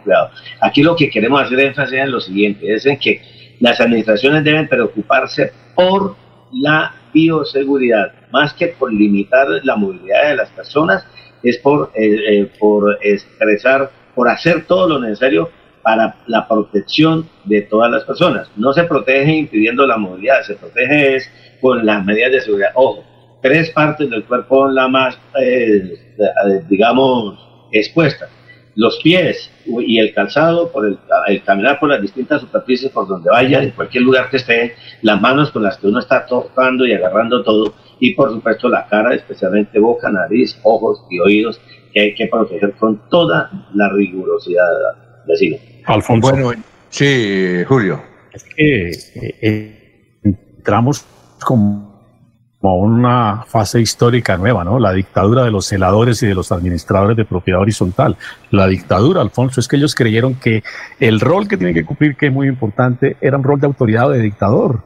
y limitan derechos y disponen y dicen quién sale y quién entra con una facilidad, pues qué pasa, ¿no? Y eso, hay una confusión total de papeles. Creo que José Ángel ha precisado, el rol es básicamente en adoptar las medidas de bioseguridad, no de constreñir o impedir el ejercicio de los derechos. Pero, pero un detalle, Ángel, si me permite, ¿eh? Pero un detalle, yo seguramente en Ritoque, yo digo Ritoque porque lo, lo, lo nombramos ahí, pero digamos, no justificando, estoy de acuerdo que hay un exceso de, pero el senador recibe órdenes y el administrador es el, digamos, y la junta directiva de pronto, se equivoca, de pronto no se equivocan en restringir las libertades.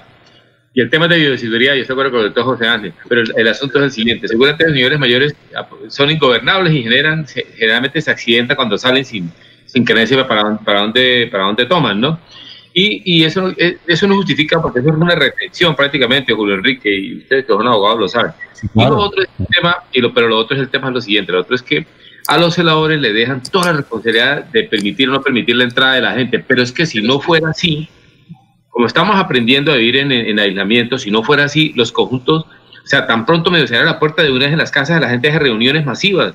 Y una vez trae 20 personas. Es que el, tema es complejo, el tema es de cultura ciudadana. O sea, si la gente no fuera de ahí la norma, el celador no se notaba. El celador no se notaba. Correcto. El primer elemento debemos minimizar, el segundo es ya los elementos de bioseguridad y ese que cada vez de mencionar es cultura ciudadana. Nosotros no sabemos convivir en, en, propiedad horizontal y es que va al descubierto. Por un lado, la dictadura de esos pequeños gobiernos que hay ahí de Consejo de Administración y Administrador, eh, respaldados con la eh, empresa de vigilancia, y segundo, la intolerancia que hay entre nosotros para convivir. Entonces, esas situaciones hay que consolarlas. Ojo, eh, un, un, centro comercial eh, pequeño, me llamaba la administradora para decirme exactamente lo que César está mencionando, ¿no?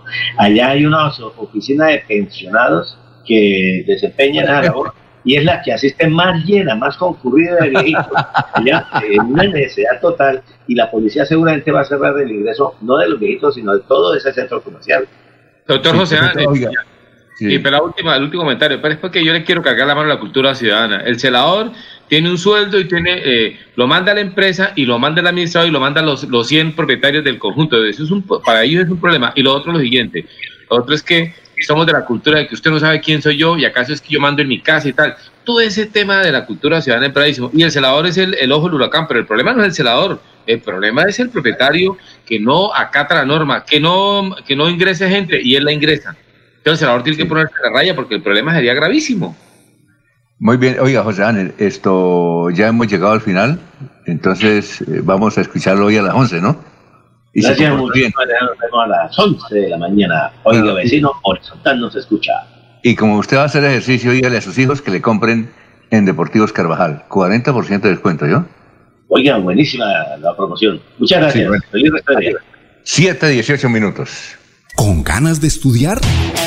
En CopFuturo te ofrecemos crédito para las líneas de estudio pregrado y posgrado, financiación del 100% de la matrícula. ¡Anímate! El proceso de aprobación para cada semestre es muy simple y ágil. Lo único que debes tener es muchas ganas de estudiar. Recuerda, CopFuturo trabaja por una Colombia más educada. Hay más noticias. Muchas noticias, muchas noticias en Melodía 1080 AM. A 7, 19 minutos. Jaime Durán Barrera, Jaime Durán Barrera escribe eh, este mensaje. Dice, después de tres meses que anunció arreglo vía Bucaramanga-San Gil, Santander sigue esperando que la habiliten en su totalidad. Aportas que gobierno autorice transporte intermunicipal urge su adecuación y funcionamiento. Eh, ayer, doctor Julio, estuvimos hablando con un columnista de vanguardia y César, y nos dio esta, esta impresión. Dijo, ¿sabe por qué a Santander no ha llegado el virus? Porque afortunadamente tenemos las carreteras más malas de Colombia. Entonces, no, no, eso, eso, eso permite atenuar un poquito eh, la llegada del virus. Por eso es que somos de primero, porque las carreteras son muy malas, entonces aquí no, no vienen. Aprovechan el Valle, aprovechan Antioquia, aprovechan otra Cundinamarca, Boyacá, pero aquí les va a ser difícil porque afortunadamente tenemos las carreteras más malas de Colombia. ¿Qué tal ese, esa, este planteamiento? Tres cosas, director, tres cosas. Y con, respecto, un senador es una persona pública y cuando opina, pues más se pone público.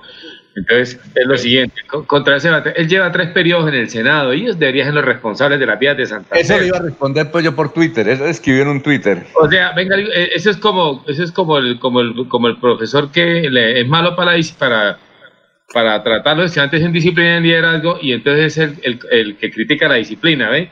Ellos llevan tres periodos ahí en, eh, representando a Santander, los senadores y algunos representantes a la Cámara, y cada vez que y, esa es una, mire, esa, es la estrategia de la política tradicional que está mandada a recoger con este coronavirus y con las nuevas eh, clases políticas. Mire, es que ellos saben cuáles son los problemas de las ciudades de la región, ellos lo saben. Cada cuatro años lo prometen para no, para no cumplirlo, vuelven y la prometen, y eso es perverso, y ellos se la pasan, ellos se la han pasado durante 70 años. Y lo otro, y lo otro, pero y lo otro es el tema de, de a mí sí me, a mí yo sí no estoy de acuerdo con que es por eso que que, no hay, que casi no hay COVID No, no, no. El gobernador y los alcaldes en eso han ejercido liderazgo y han ejercido y nos, han, nos hemos aislado. No, hay disciplina social y no se puede negar. Entonces, minimizar el comportamiento de la ciudadanía tampoco no. Pues hay desmanes y la gente procura no cumplirle y otra cosa, pero ha, habido una, una estrategia conjunta de los del área y el gobernador conjuntas han sentado a conversar. Eso es lo que le dicen a uno por, por los medios de comunicación. Y lo tercero es que eh, eh, de que el tema de la de por qué Santander marca COVID y que la gente no viene, a mí sí me alegra mucho, de verdad me alegra mucho que la gente por estos días no venga a Santander. ¿Y sabe por qué no viene la gente a Santander? No, no van a ningún lado, no van a ningún lado.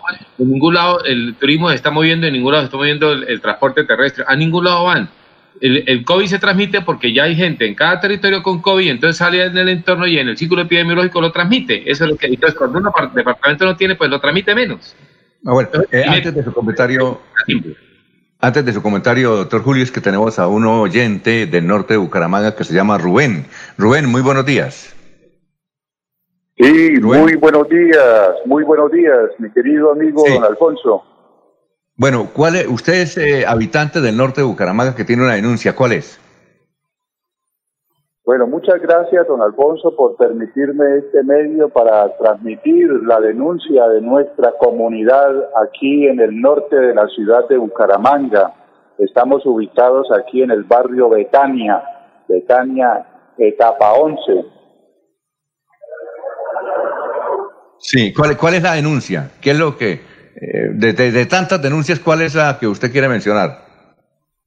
Pues, don Alfonso, la denuncia que yo quiero presentar a nombre de toda la comunidad del barrio Betania es acerca de un, problema que la constructora Marval S.A., encargada de la construcción de la urbanización Campo Madrid, que se construyó al frente de nuestra urbanización, esta constructora Marval construyó unos cuartos grandes y uno lo ubicó frente a nuestras viviendas y los residentes del barrio Campo Madrid lo tomaron como cuarto de aseo para despojar allí los residuos de basuras. Y esto nos ha generado tremendo malestar y tremenda contaminación a todos los residentes del barrio Betania porque está construido a solamente escasos 12 metros de distancia de, la puerta de nuestras casas. Entonces usted se imaginará, hay mil, mil eh, trescientos sesenta y dos apartamentos y todos ellos vienen a depositar la basura. Eso ahí afuera, eso parece como un carrasco. Hay basuras por fuera, las canecas de la basura están es por fuera del cuarto. La, la empresa de Mal de la EMAL, que es la empresa de aseo recolectora, ellos les donaron unas canecas para que depositaran allí la basura, pero ellos sacan los, las canecas del cuarto y la dejan esa afuera. Imagínense, esa, toda la basura permanece día y noches por fuera. Aparte de eso, aparte de eso, ahí afuera eh, cogieron también para depositar lo que es residuos sólidos, como, como este, lo que es este, mm, escombros y todo eso, colchones viejos, muebles viejos, todo eso. Eh, oye, eh, Rubén, eh, hay mucha gente que no conoce Betania. Betania es una ciudadela que tiene varias etapas, ¿cierto? Señor. hay mucha gente en Bucaramanga que no conoce Betania. Eh, Betania es prácticamente una ciudadela que tiene varias etapas, ¿cierto? Correcto, sí señor, correcto. Betania es una tremenda ciudadela al norte de, Bucaramanga que consta de 12, 12 etapas. Imagínese, es como la ciudadela real de Minas prácticamente. ¿Y, y, y, y exactamente dónde queda? Básicamente dónde queda. Eh, eso queda por la vía hacia del barrio Kennedy hacia abajo antes de llegar al barrio Café Madrid. Sí, ese es un mundo impresionante allá. Eh, desde luego está la denuncia. Estaremos llamando a los directivos de Marval, don Rubén, y también de la empresa de Aceo Bucaramanga. ¿Le parece? Pues yo le agradezco mucho, don Alfonso, sí, su colaboración, sobre todo para hacerle manifiesto esta situación a, a esta a la al que a esta oficina de salud, oficina de higiene, porque la contaminación que hemos nosotros tenido que soportar durante estos días de pandemia, imagínese don Alfonso, donde hemos tenido que mantenernos encerrados en cuarentena con nuestros hijos y los niños han estado padeciendo enfermedades respiratorias, sí, los, los ancianos han estado padeciendo salpullidos en la piel a causa de esta terrible contaminación que se presenta durante todos los días y, más se incrementa el fin de semana cuando el carro recolector no puede ir a recolectar la basura. Eso amanece el día domingo al frente de nuestras casas, todo lleno de basura que ha regado los perros, los chulos llegan y sacan las bolsas y las, las riegan ahí completamente en la, en la avenida. Ah, bueno, don Rubén, muchas gracias. ¿Usted es directivo comunal? Sí, señor. ¿Usted es directivo comunal? Ah, bueno, de, usted es directivo comunal. Muchas gracias y, y envíenos fotos para tratar de motivar eh, esa denuncia, ¿le parece? Con mucho gusto, don Alfonso, con mucho gusto le hago llegar fotos y unos videos que tenemos acerca de todo esto que le estoy relacionando. Perfecto. Eh, eh, hasta luego y que pase un buen día. Bueno, muchísimas gracias, don Alfonso. Muchísimas gracias. Adiós. Eh, César, ¿conoce la ciudad de la Betania? ¿Alguien conoce la ciudad de la Betania? Porque es que recordábamos que cuando Carlos Ibáñez estaba de candidato a la alcaldía, ahora hace que hace más de cinco años, él nos decía a los periodistas: Usted no han ido a un sector que es impresionante, es otra ciudad. Y yo le dije, no. Dijo, Betania. ¿Alguien ha ido a Betania? Sí, Alfonso. Sí, claro. Es impresionante. esa, cosa es grandísimo, ¿no? La meseta, la meseta de Bucaramanga, por ejemplo, el ciudadano de Bucaramanga no conoce a los ciudadanos de Betania, por ejemplo. Entonces imagina que, y lo mismo los otros, eh, el otro sector, San Ignacio, por ejemplo, también. Sí, no, pero que Betania es una ciudadela, imagínense, tiene dos, Director y los barrios. ¿Ah? Y los conjuntos, 12 conjuntos, conjuntos. Café Madrid conjuntos. Ese sector de Café Madrid, donde está la vía de Chimita, está totalmente cambiado. La gente de Bucaramanga, por ejemplo, no sabe, ¿no? En un tiempo, Julio Enrique y, y, y esto, y usted, Alfonso y, y Laurencio, eh, el, de, hace unos dice mi, mi, familia, mi papá decía que era un lugar de ir, ir a, a, pasear al Café Madrid hace unos años, ¿no? Julio Enrique era y allá era como sí. claro. La estación, la estación del tren. Se perdió el imaginario de la meseta y no saben, no saben, allá hay unas ciudadelas absolutamente impresionantes, claro que sí. Porque hay 12 conjuntos y este conjunto dice que tiene 1.200 habitantes. Hmm. Imagínense cómo, cómo será esa. Es una, es una cosa grandísimo. Otra, vez, relativamente es nuevo, ¿no? Tiene nombre de, tiene nombre de poblado bíblico, ¿no, Alfonso? Betania. Betania, era donde... Betania es hoy en día como una existe todavía, es como un, suburbio justamente de Jerusalén, porque en tiempos de Jesús, según los relatos de sus biógrafos, Betania está más o menos como a cinco, estaba como a cinco kilómetros de, de Jerusalén, y Betania era la sede, allá vivía Lázaro, su hermana Marta y María. Y, y y, y, Betania era como la casa de Jesús realmente, allá la casa de Lázaro era como el sitio donde más pernoctaba, se hospedaba Jesús y ahí su gran familiaridad con, con Lázaro y, sus hermanas. Entre otras cosas hay una confusión histórica, ¿no? Porque Lázaro tenía una hermana, tenía a Marta, que es la que le habla a Jesús para la resurrección, y tenía otra hermana María, que algunos han dicho que es finalmente María Magdalena.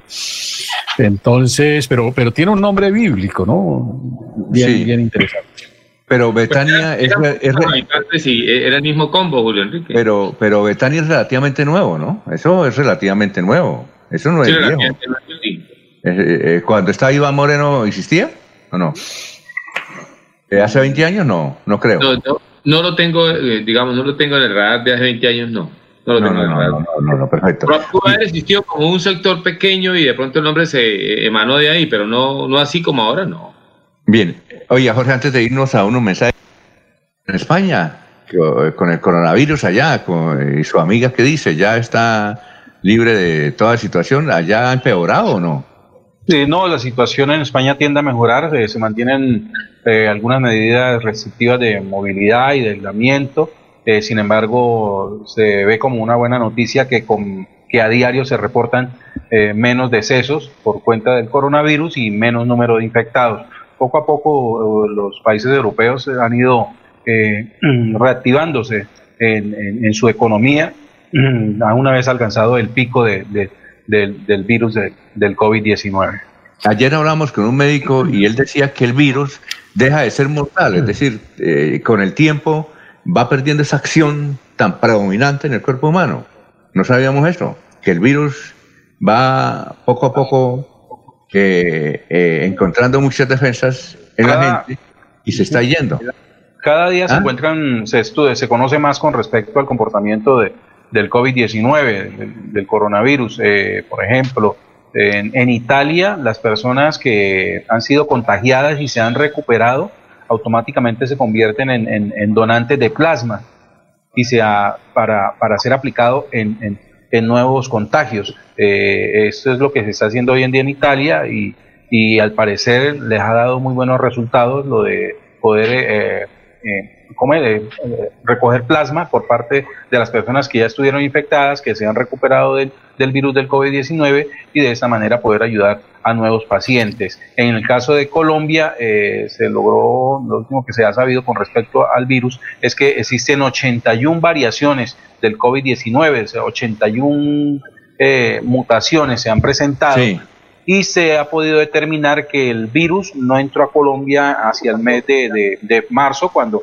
cuando se reportó el primer caso, el 6 de marzo, por cuenta de una viajera eh, proveniente de Italia, sino que se estaría dando sobre el 21 de febrero en una población de Caldas por cuenta de un viajero proveniente de Francia. Hay, otra cosa, yo publiqué un video a Tier que lo mandó un señor que está en Ginebra, Suiza, que es la sede de la Organización Mundial de la Salud. Y a pocos metros ahí alrededor nadie tenía eh, tapabocas. E inclusive eh, ayer en la televisión eh, chilena apareció un señor diciendo, miren, y los funcionarios que trabajan aquí en la Organización Mundial de la Salud usan tapabocas. Que es increíble, ¿no?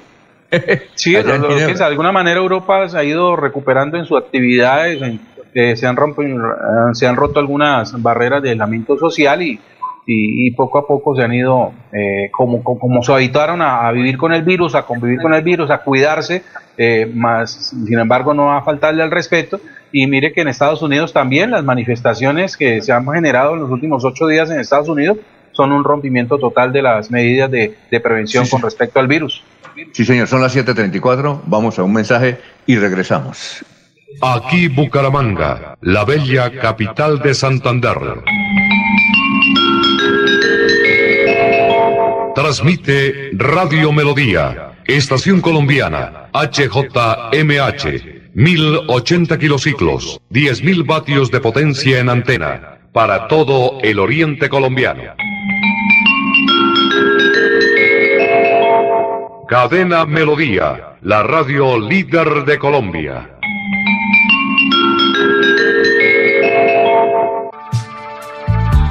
En la radio también estamos luchando contra el COVID-19 y aunque muchas emisoras se han silenciado, a pesar de las grandes dificultades, en Melodía nos resistimos a hacerlo. Menos horas al aire son hoy nuestra alternativa para seguirles acompañando como medio de información y entretenimiento.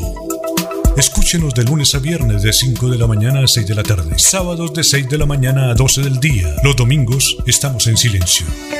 Melodía 1080 AM en Facebook, Radio Melodía Bucaramanga. Tenemos fe que muy pronto todo será mejor que antes y que seguiremos a su lado por siempre, por siempre.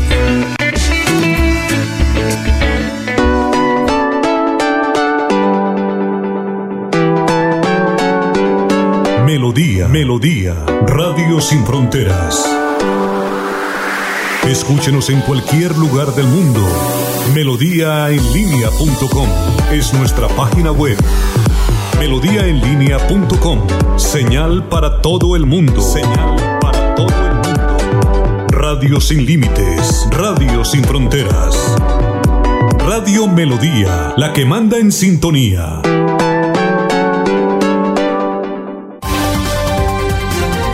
Alfonso Pineda Chaparro. Está en Últimas Noticias de Radio Melodía 1080 AM. Bueno, 736. Eh, Laurencio ya fue, es que queda cerquita la, la venta de licores donde está, porque ya compró, vea, ya nos compró don Julio. Ya compró. Eh, bien, pero como que, que se lo está tomando, ¿no? Alfonso, es un saludo para el doctor Julio de don Julio, pero también un saludo de otra eh, muy especial. Es la Virgen de Guadalupe, que es Nuestra Señora de América. Y en estos días la gente, como se ha dicho, están también acogiendo a la patrona de México como salvadora para estos procesos del COVID-19. Muchos dicen que hay que orar mucho a la Virgen para que nos saque muy rápido de eso. Alfonso, usted decía algo sobre la situación precisamente de Barranca Bermeja, donde el comandante de la policía eh, del Magdalena Medio pues suspendió el paso de vehículos que venían hacia Bucaramanga y hacia, eh, eh, digamos, Cúcuta. Es el coronel Gustavo Adolfo. Jorge, ¿usted conoce el Puerto Servíes que se llama ese sitio? Ahí cerca de Barranca. Es Puerto, Puerto Servir, una, es una no, Puerto Servíes, algo, Puerto Servíes creo que es que se llama. Eh, ¿Sí o no, Laurencio? No, no, no tengo la referencia. Es, es una, Alfonso, eso es como una estación de servicios ahí que se esté eh, en el corredor vial ahí de Barrancarmeja hacia cerca, cerca a Dagotá. Cerca sí, sí, sí. ¿Usted dónde queda en Dagotá, no? Sí, claro. Sí, señor. Dagotá, creo que Pero Alfonso, que escuchemos qué dice el comandante era, de la era policía. Uno... Ah, bueno, listo. Sí, escuchemos qué dice el coronel Gustavo Adolfo Martínez, comandante de la policía del Magdalena Medio en, Bu en Barranca Bermeja. Coronel Adolfo Martínez Bustos, comandante del Departamento de Policía Magdalena Medio. Hacia las 4 de la tarde del día de ayer, en el sector de Puerto Servíes, que corresponde a la troncal del Magdalena Medio, son ubicados seis buses con 241 personas de nacionalidad venezolana, quienes eh, se desplazaban a la ciudad de Cúcuta.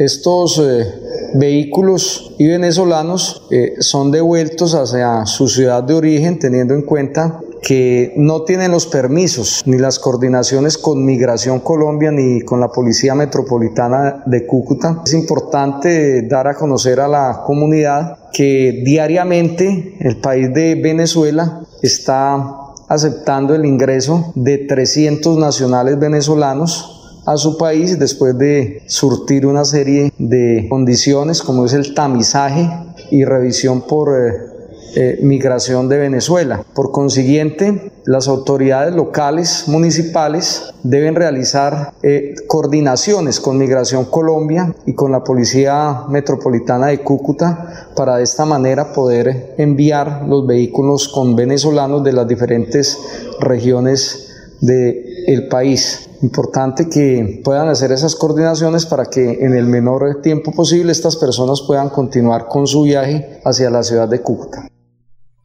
Puerto Servíes, ¿sí lo conoce ya eh, Jorge? Puerto Servíes. Sí, sí, no, eh, no, debe, sí, debe ser un complejo parecido a Dagota. Eh, Ajá, Puerto Servíes. Oiga, Laurencio. Pero, eh, pero Alfonso, ayer también por ahí cerca fue, digamos, que atendido a un conductor de tractomula que venía de Arauca, si no estoy mal, con una tractomula y se enfermó. Está siendo atendido ahí precisamente en Barranca Bermeja. ¿Qué me decía, Alfonso? ¿Usted tiene contacto con Gas Oriente? Sí, ¿no? ¿O no? Eh, es posible. Es que aquí nos manda, sí, señor. Eh, eh, dice, buenos días, soy hermana del periodista Hernando Arciniegas. Con todo respeto me dirijo a ustedes para comentarles sobre el recibo de gas que me llegó por 46.290 pesos y el anterior por 20.320. El alza fue más del 100% sin que se haya subido el consumo porque somos dos personas en la casa y siempre permanecemos ahí. Necesito que me ayuden y ayude a tantas personas que estamos en el mismo plan. Se lo voy a enviar para que lo envíe a la gerente a ver qué pueden hacer. Porque Alfonso, eso tiene que ser sí, es individual. Cada persona, cada usuario o cada cliente de Gasoriente o de cualquier entidad de servicios públicos. Pero ¿a dónde se pueden dirigir? Eh, ¿A, dónde se pueden dirigir? Oriente también ahí, ah, es que estoy aquí en Cancún, se me estaba olvidando, pero sí, ahí en, en Gasoriente de la ciudad de Real de Minas, sede principal, la gente tiene que hacer una cola, creo que más o menos de mediodía para poder que lo atiendan. Y son casos individuales, no es de grupo, sino cada persona conforme a su situación se las atiende. 741. Ahora sí, doctor Julio, eh, eh, no alcanzamos a escuchar su comentario sobre la reflexión que hace un columnista de, vanguardia en el sentido de que afortunadamente, entre comillas, tenemos las carreteras más malas de Colombia y que por eso el virus se demorará en llegar. ¿Cuál es su pensamiento? Ya escuchamos el de César, ahora el suyo. Comparto la, la idea de César Alfonso y, pretender minimizar pues la, la crisis con, con una expresión muy, muy local o muy regional, ¿no? Eh, afirmar en otros términos que, que, como el virus no viaja en mula, estamos beneficiados, pues realmente es tener un concepto un tanto triste y pobre de nuestra, de nuestra situación. Por manera que, en términos generales, yo comparto el planteamiento y, la línea que ha sentado César en ese, en ese aspecto. Muy bien, son las 7:42 minutos. Vamos a escuchar al gerente del San Andresito de la Isla, eh, centro comercial que ya dio apertura con todas las eh, eh, sistemas de bioseguridad para que la gente vaya y compre y vaya a Deportivos Carvajal además. Aquí está eh, Vladimir Puentes, que es el gerente general de San Andresito de la Isla. Vladimir Puentes Arango, administrador del Centro Comercial San Andresito de la Isla. Bueno, la verdad, muy agradecido con la institución por toda la colaboración que de manera permanente nos brindan sobre todo ahora que hicimos la implementación del botón de pánico virtual, una herramienta que va a ser bastante, bastante útil para todo lo que va a ser el reporte en tiempo real de situaciones que se puedan presentar tanto de orden público como en el tema relacionado con todo lo que es el COVID. Entonces llega en un momento bastante importante y sabemos que va a ser de mucha utilidad para todo nuestro comercio.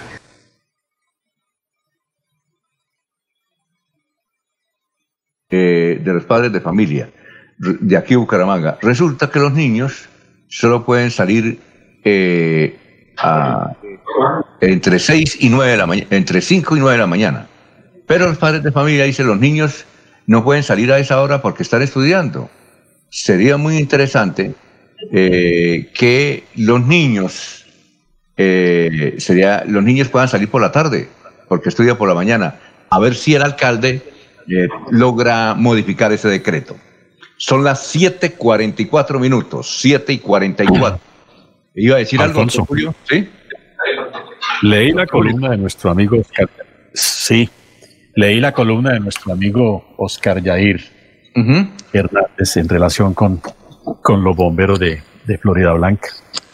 Creo que esa columna ha incendiado el cuerpo de bomberos de, de esa municipalidad, Alfonso. Muy fuerte y muy dura. Y ojalá se hagan y se lleven a cabo las investigaciones de rigor y que además son necesarias y que esta denuncia pública del columnista amerita que, que, se lleven, pues, eh, como se dice tradicionalmente, a sus últimas consecuencias. Ojalá se puedan hacer esas investigaciones, de Alfonso, y no se aplique el dicho de que entre bomberos no se pisan la manguera.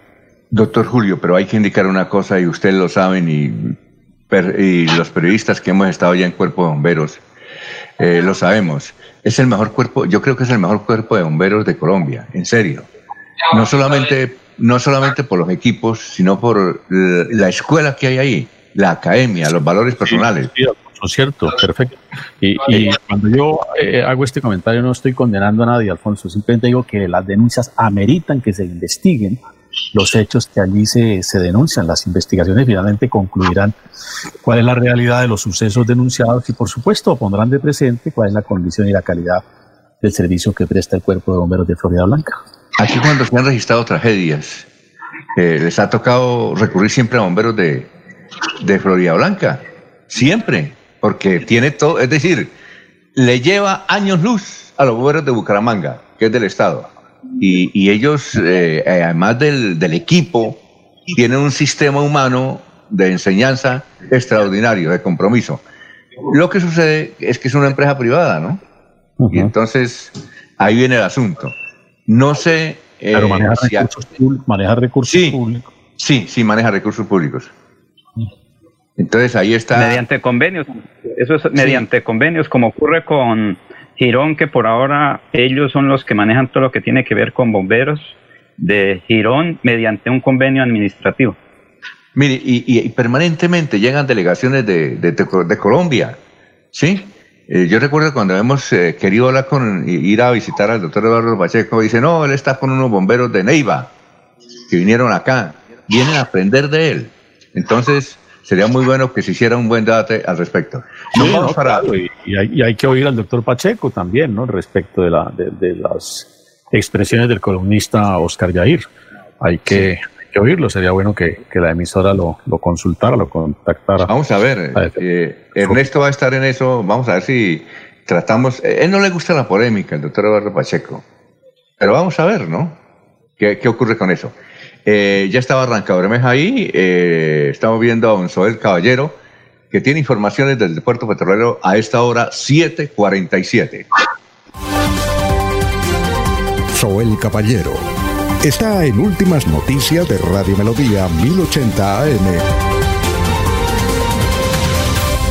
Buenos días, Alfonso, para usted, para los compañeros, igualmente para todos los oyentes. Desde la empresa social del Estado de Barranca Bermeja se brinda atención oportuna y se garantiza el acceso efectivo al derecho a la salud. En esta oportunidad, a la población privada de la libertad que permanece recluida en la estación policía ubicada en el sector del muelle. El equipo brigadista prestó servicios de consulta para medicina general y odontología a 50 internos quienes recibieron medicamentos y también elementos de bioseguridad como tapabocas, guantes, alcohol y gel antibacterial. Por otra parte, 12.500 hogares barranqueños ya están recibiendo el subsidio de familias en acción. Desde ayer y hasta el 14 de junio podrán hacer el retiro del subsidio en los puntos La Perla autorizados. Es importante resaltar que rige el pico y cédula según corresponda. Los días sábados también se podrán hacer los cobros que incluyen además el bono extraordinario por 145 mil pesos. Finalmente, aislarnos para no separarnos es el lema de la Policía Nacional con quienes trabajamos de la mano para nuestras familias, para que nuestras familias barranqueñas estén protegidas. La policía ayer realizó actividades de control y verificación de las normas de bioseguridad en centros comerciales y plazas de mercado. Noticias con las que amanece la ciudad. Continúen compañeros en estudios en últimas noticias de Melodía 1080 AM. Vamos con más noticias, Jorge, a esta hora. Son las 7:48 minutos. Estamos en Radio Melodía. Eh, abre el micrófono, gran Jorge. ¿Aló? ¿Aló, Jorge? Sí, señor. Sí, señor. Ah, aquí estamos. Sí, lo escuchamos. Eh, muy bien, don Alfonso, la confirmación de 11 casos de COVID-19 en Girón desde el pasado 30 de mayo es el resultado de una búsqueda comunitaria.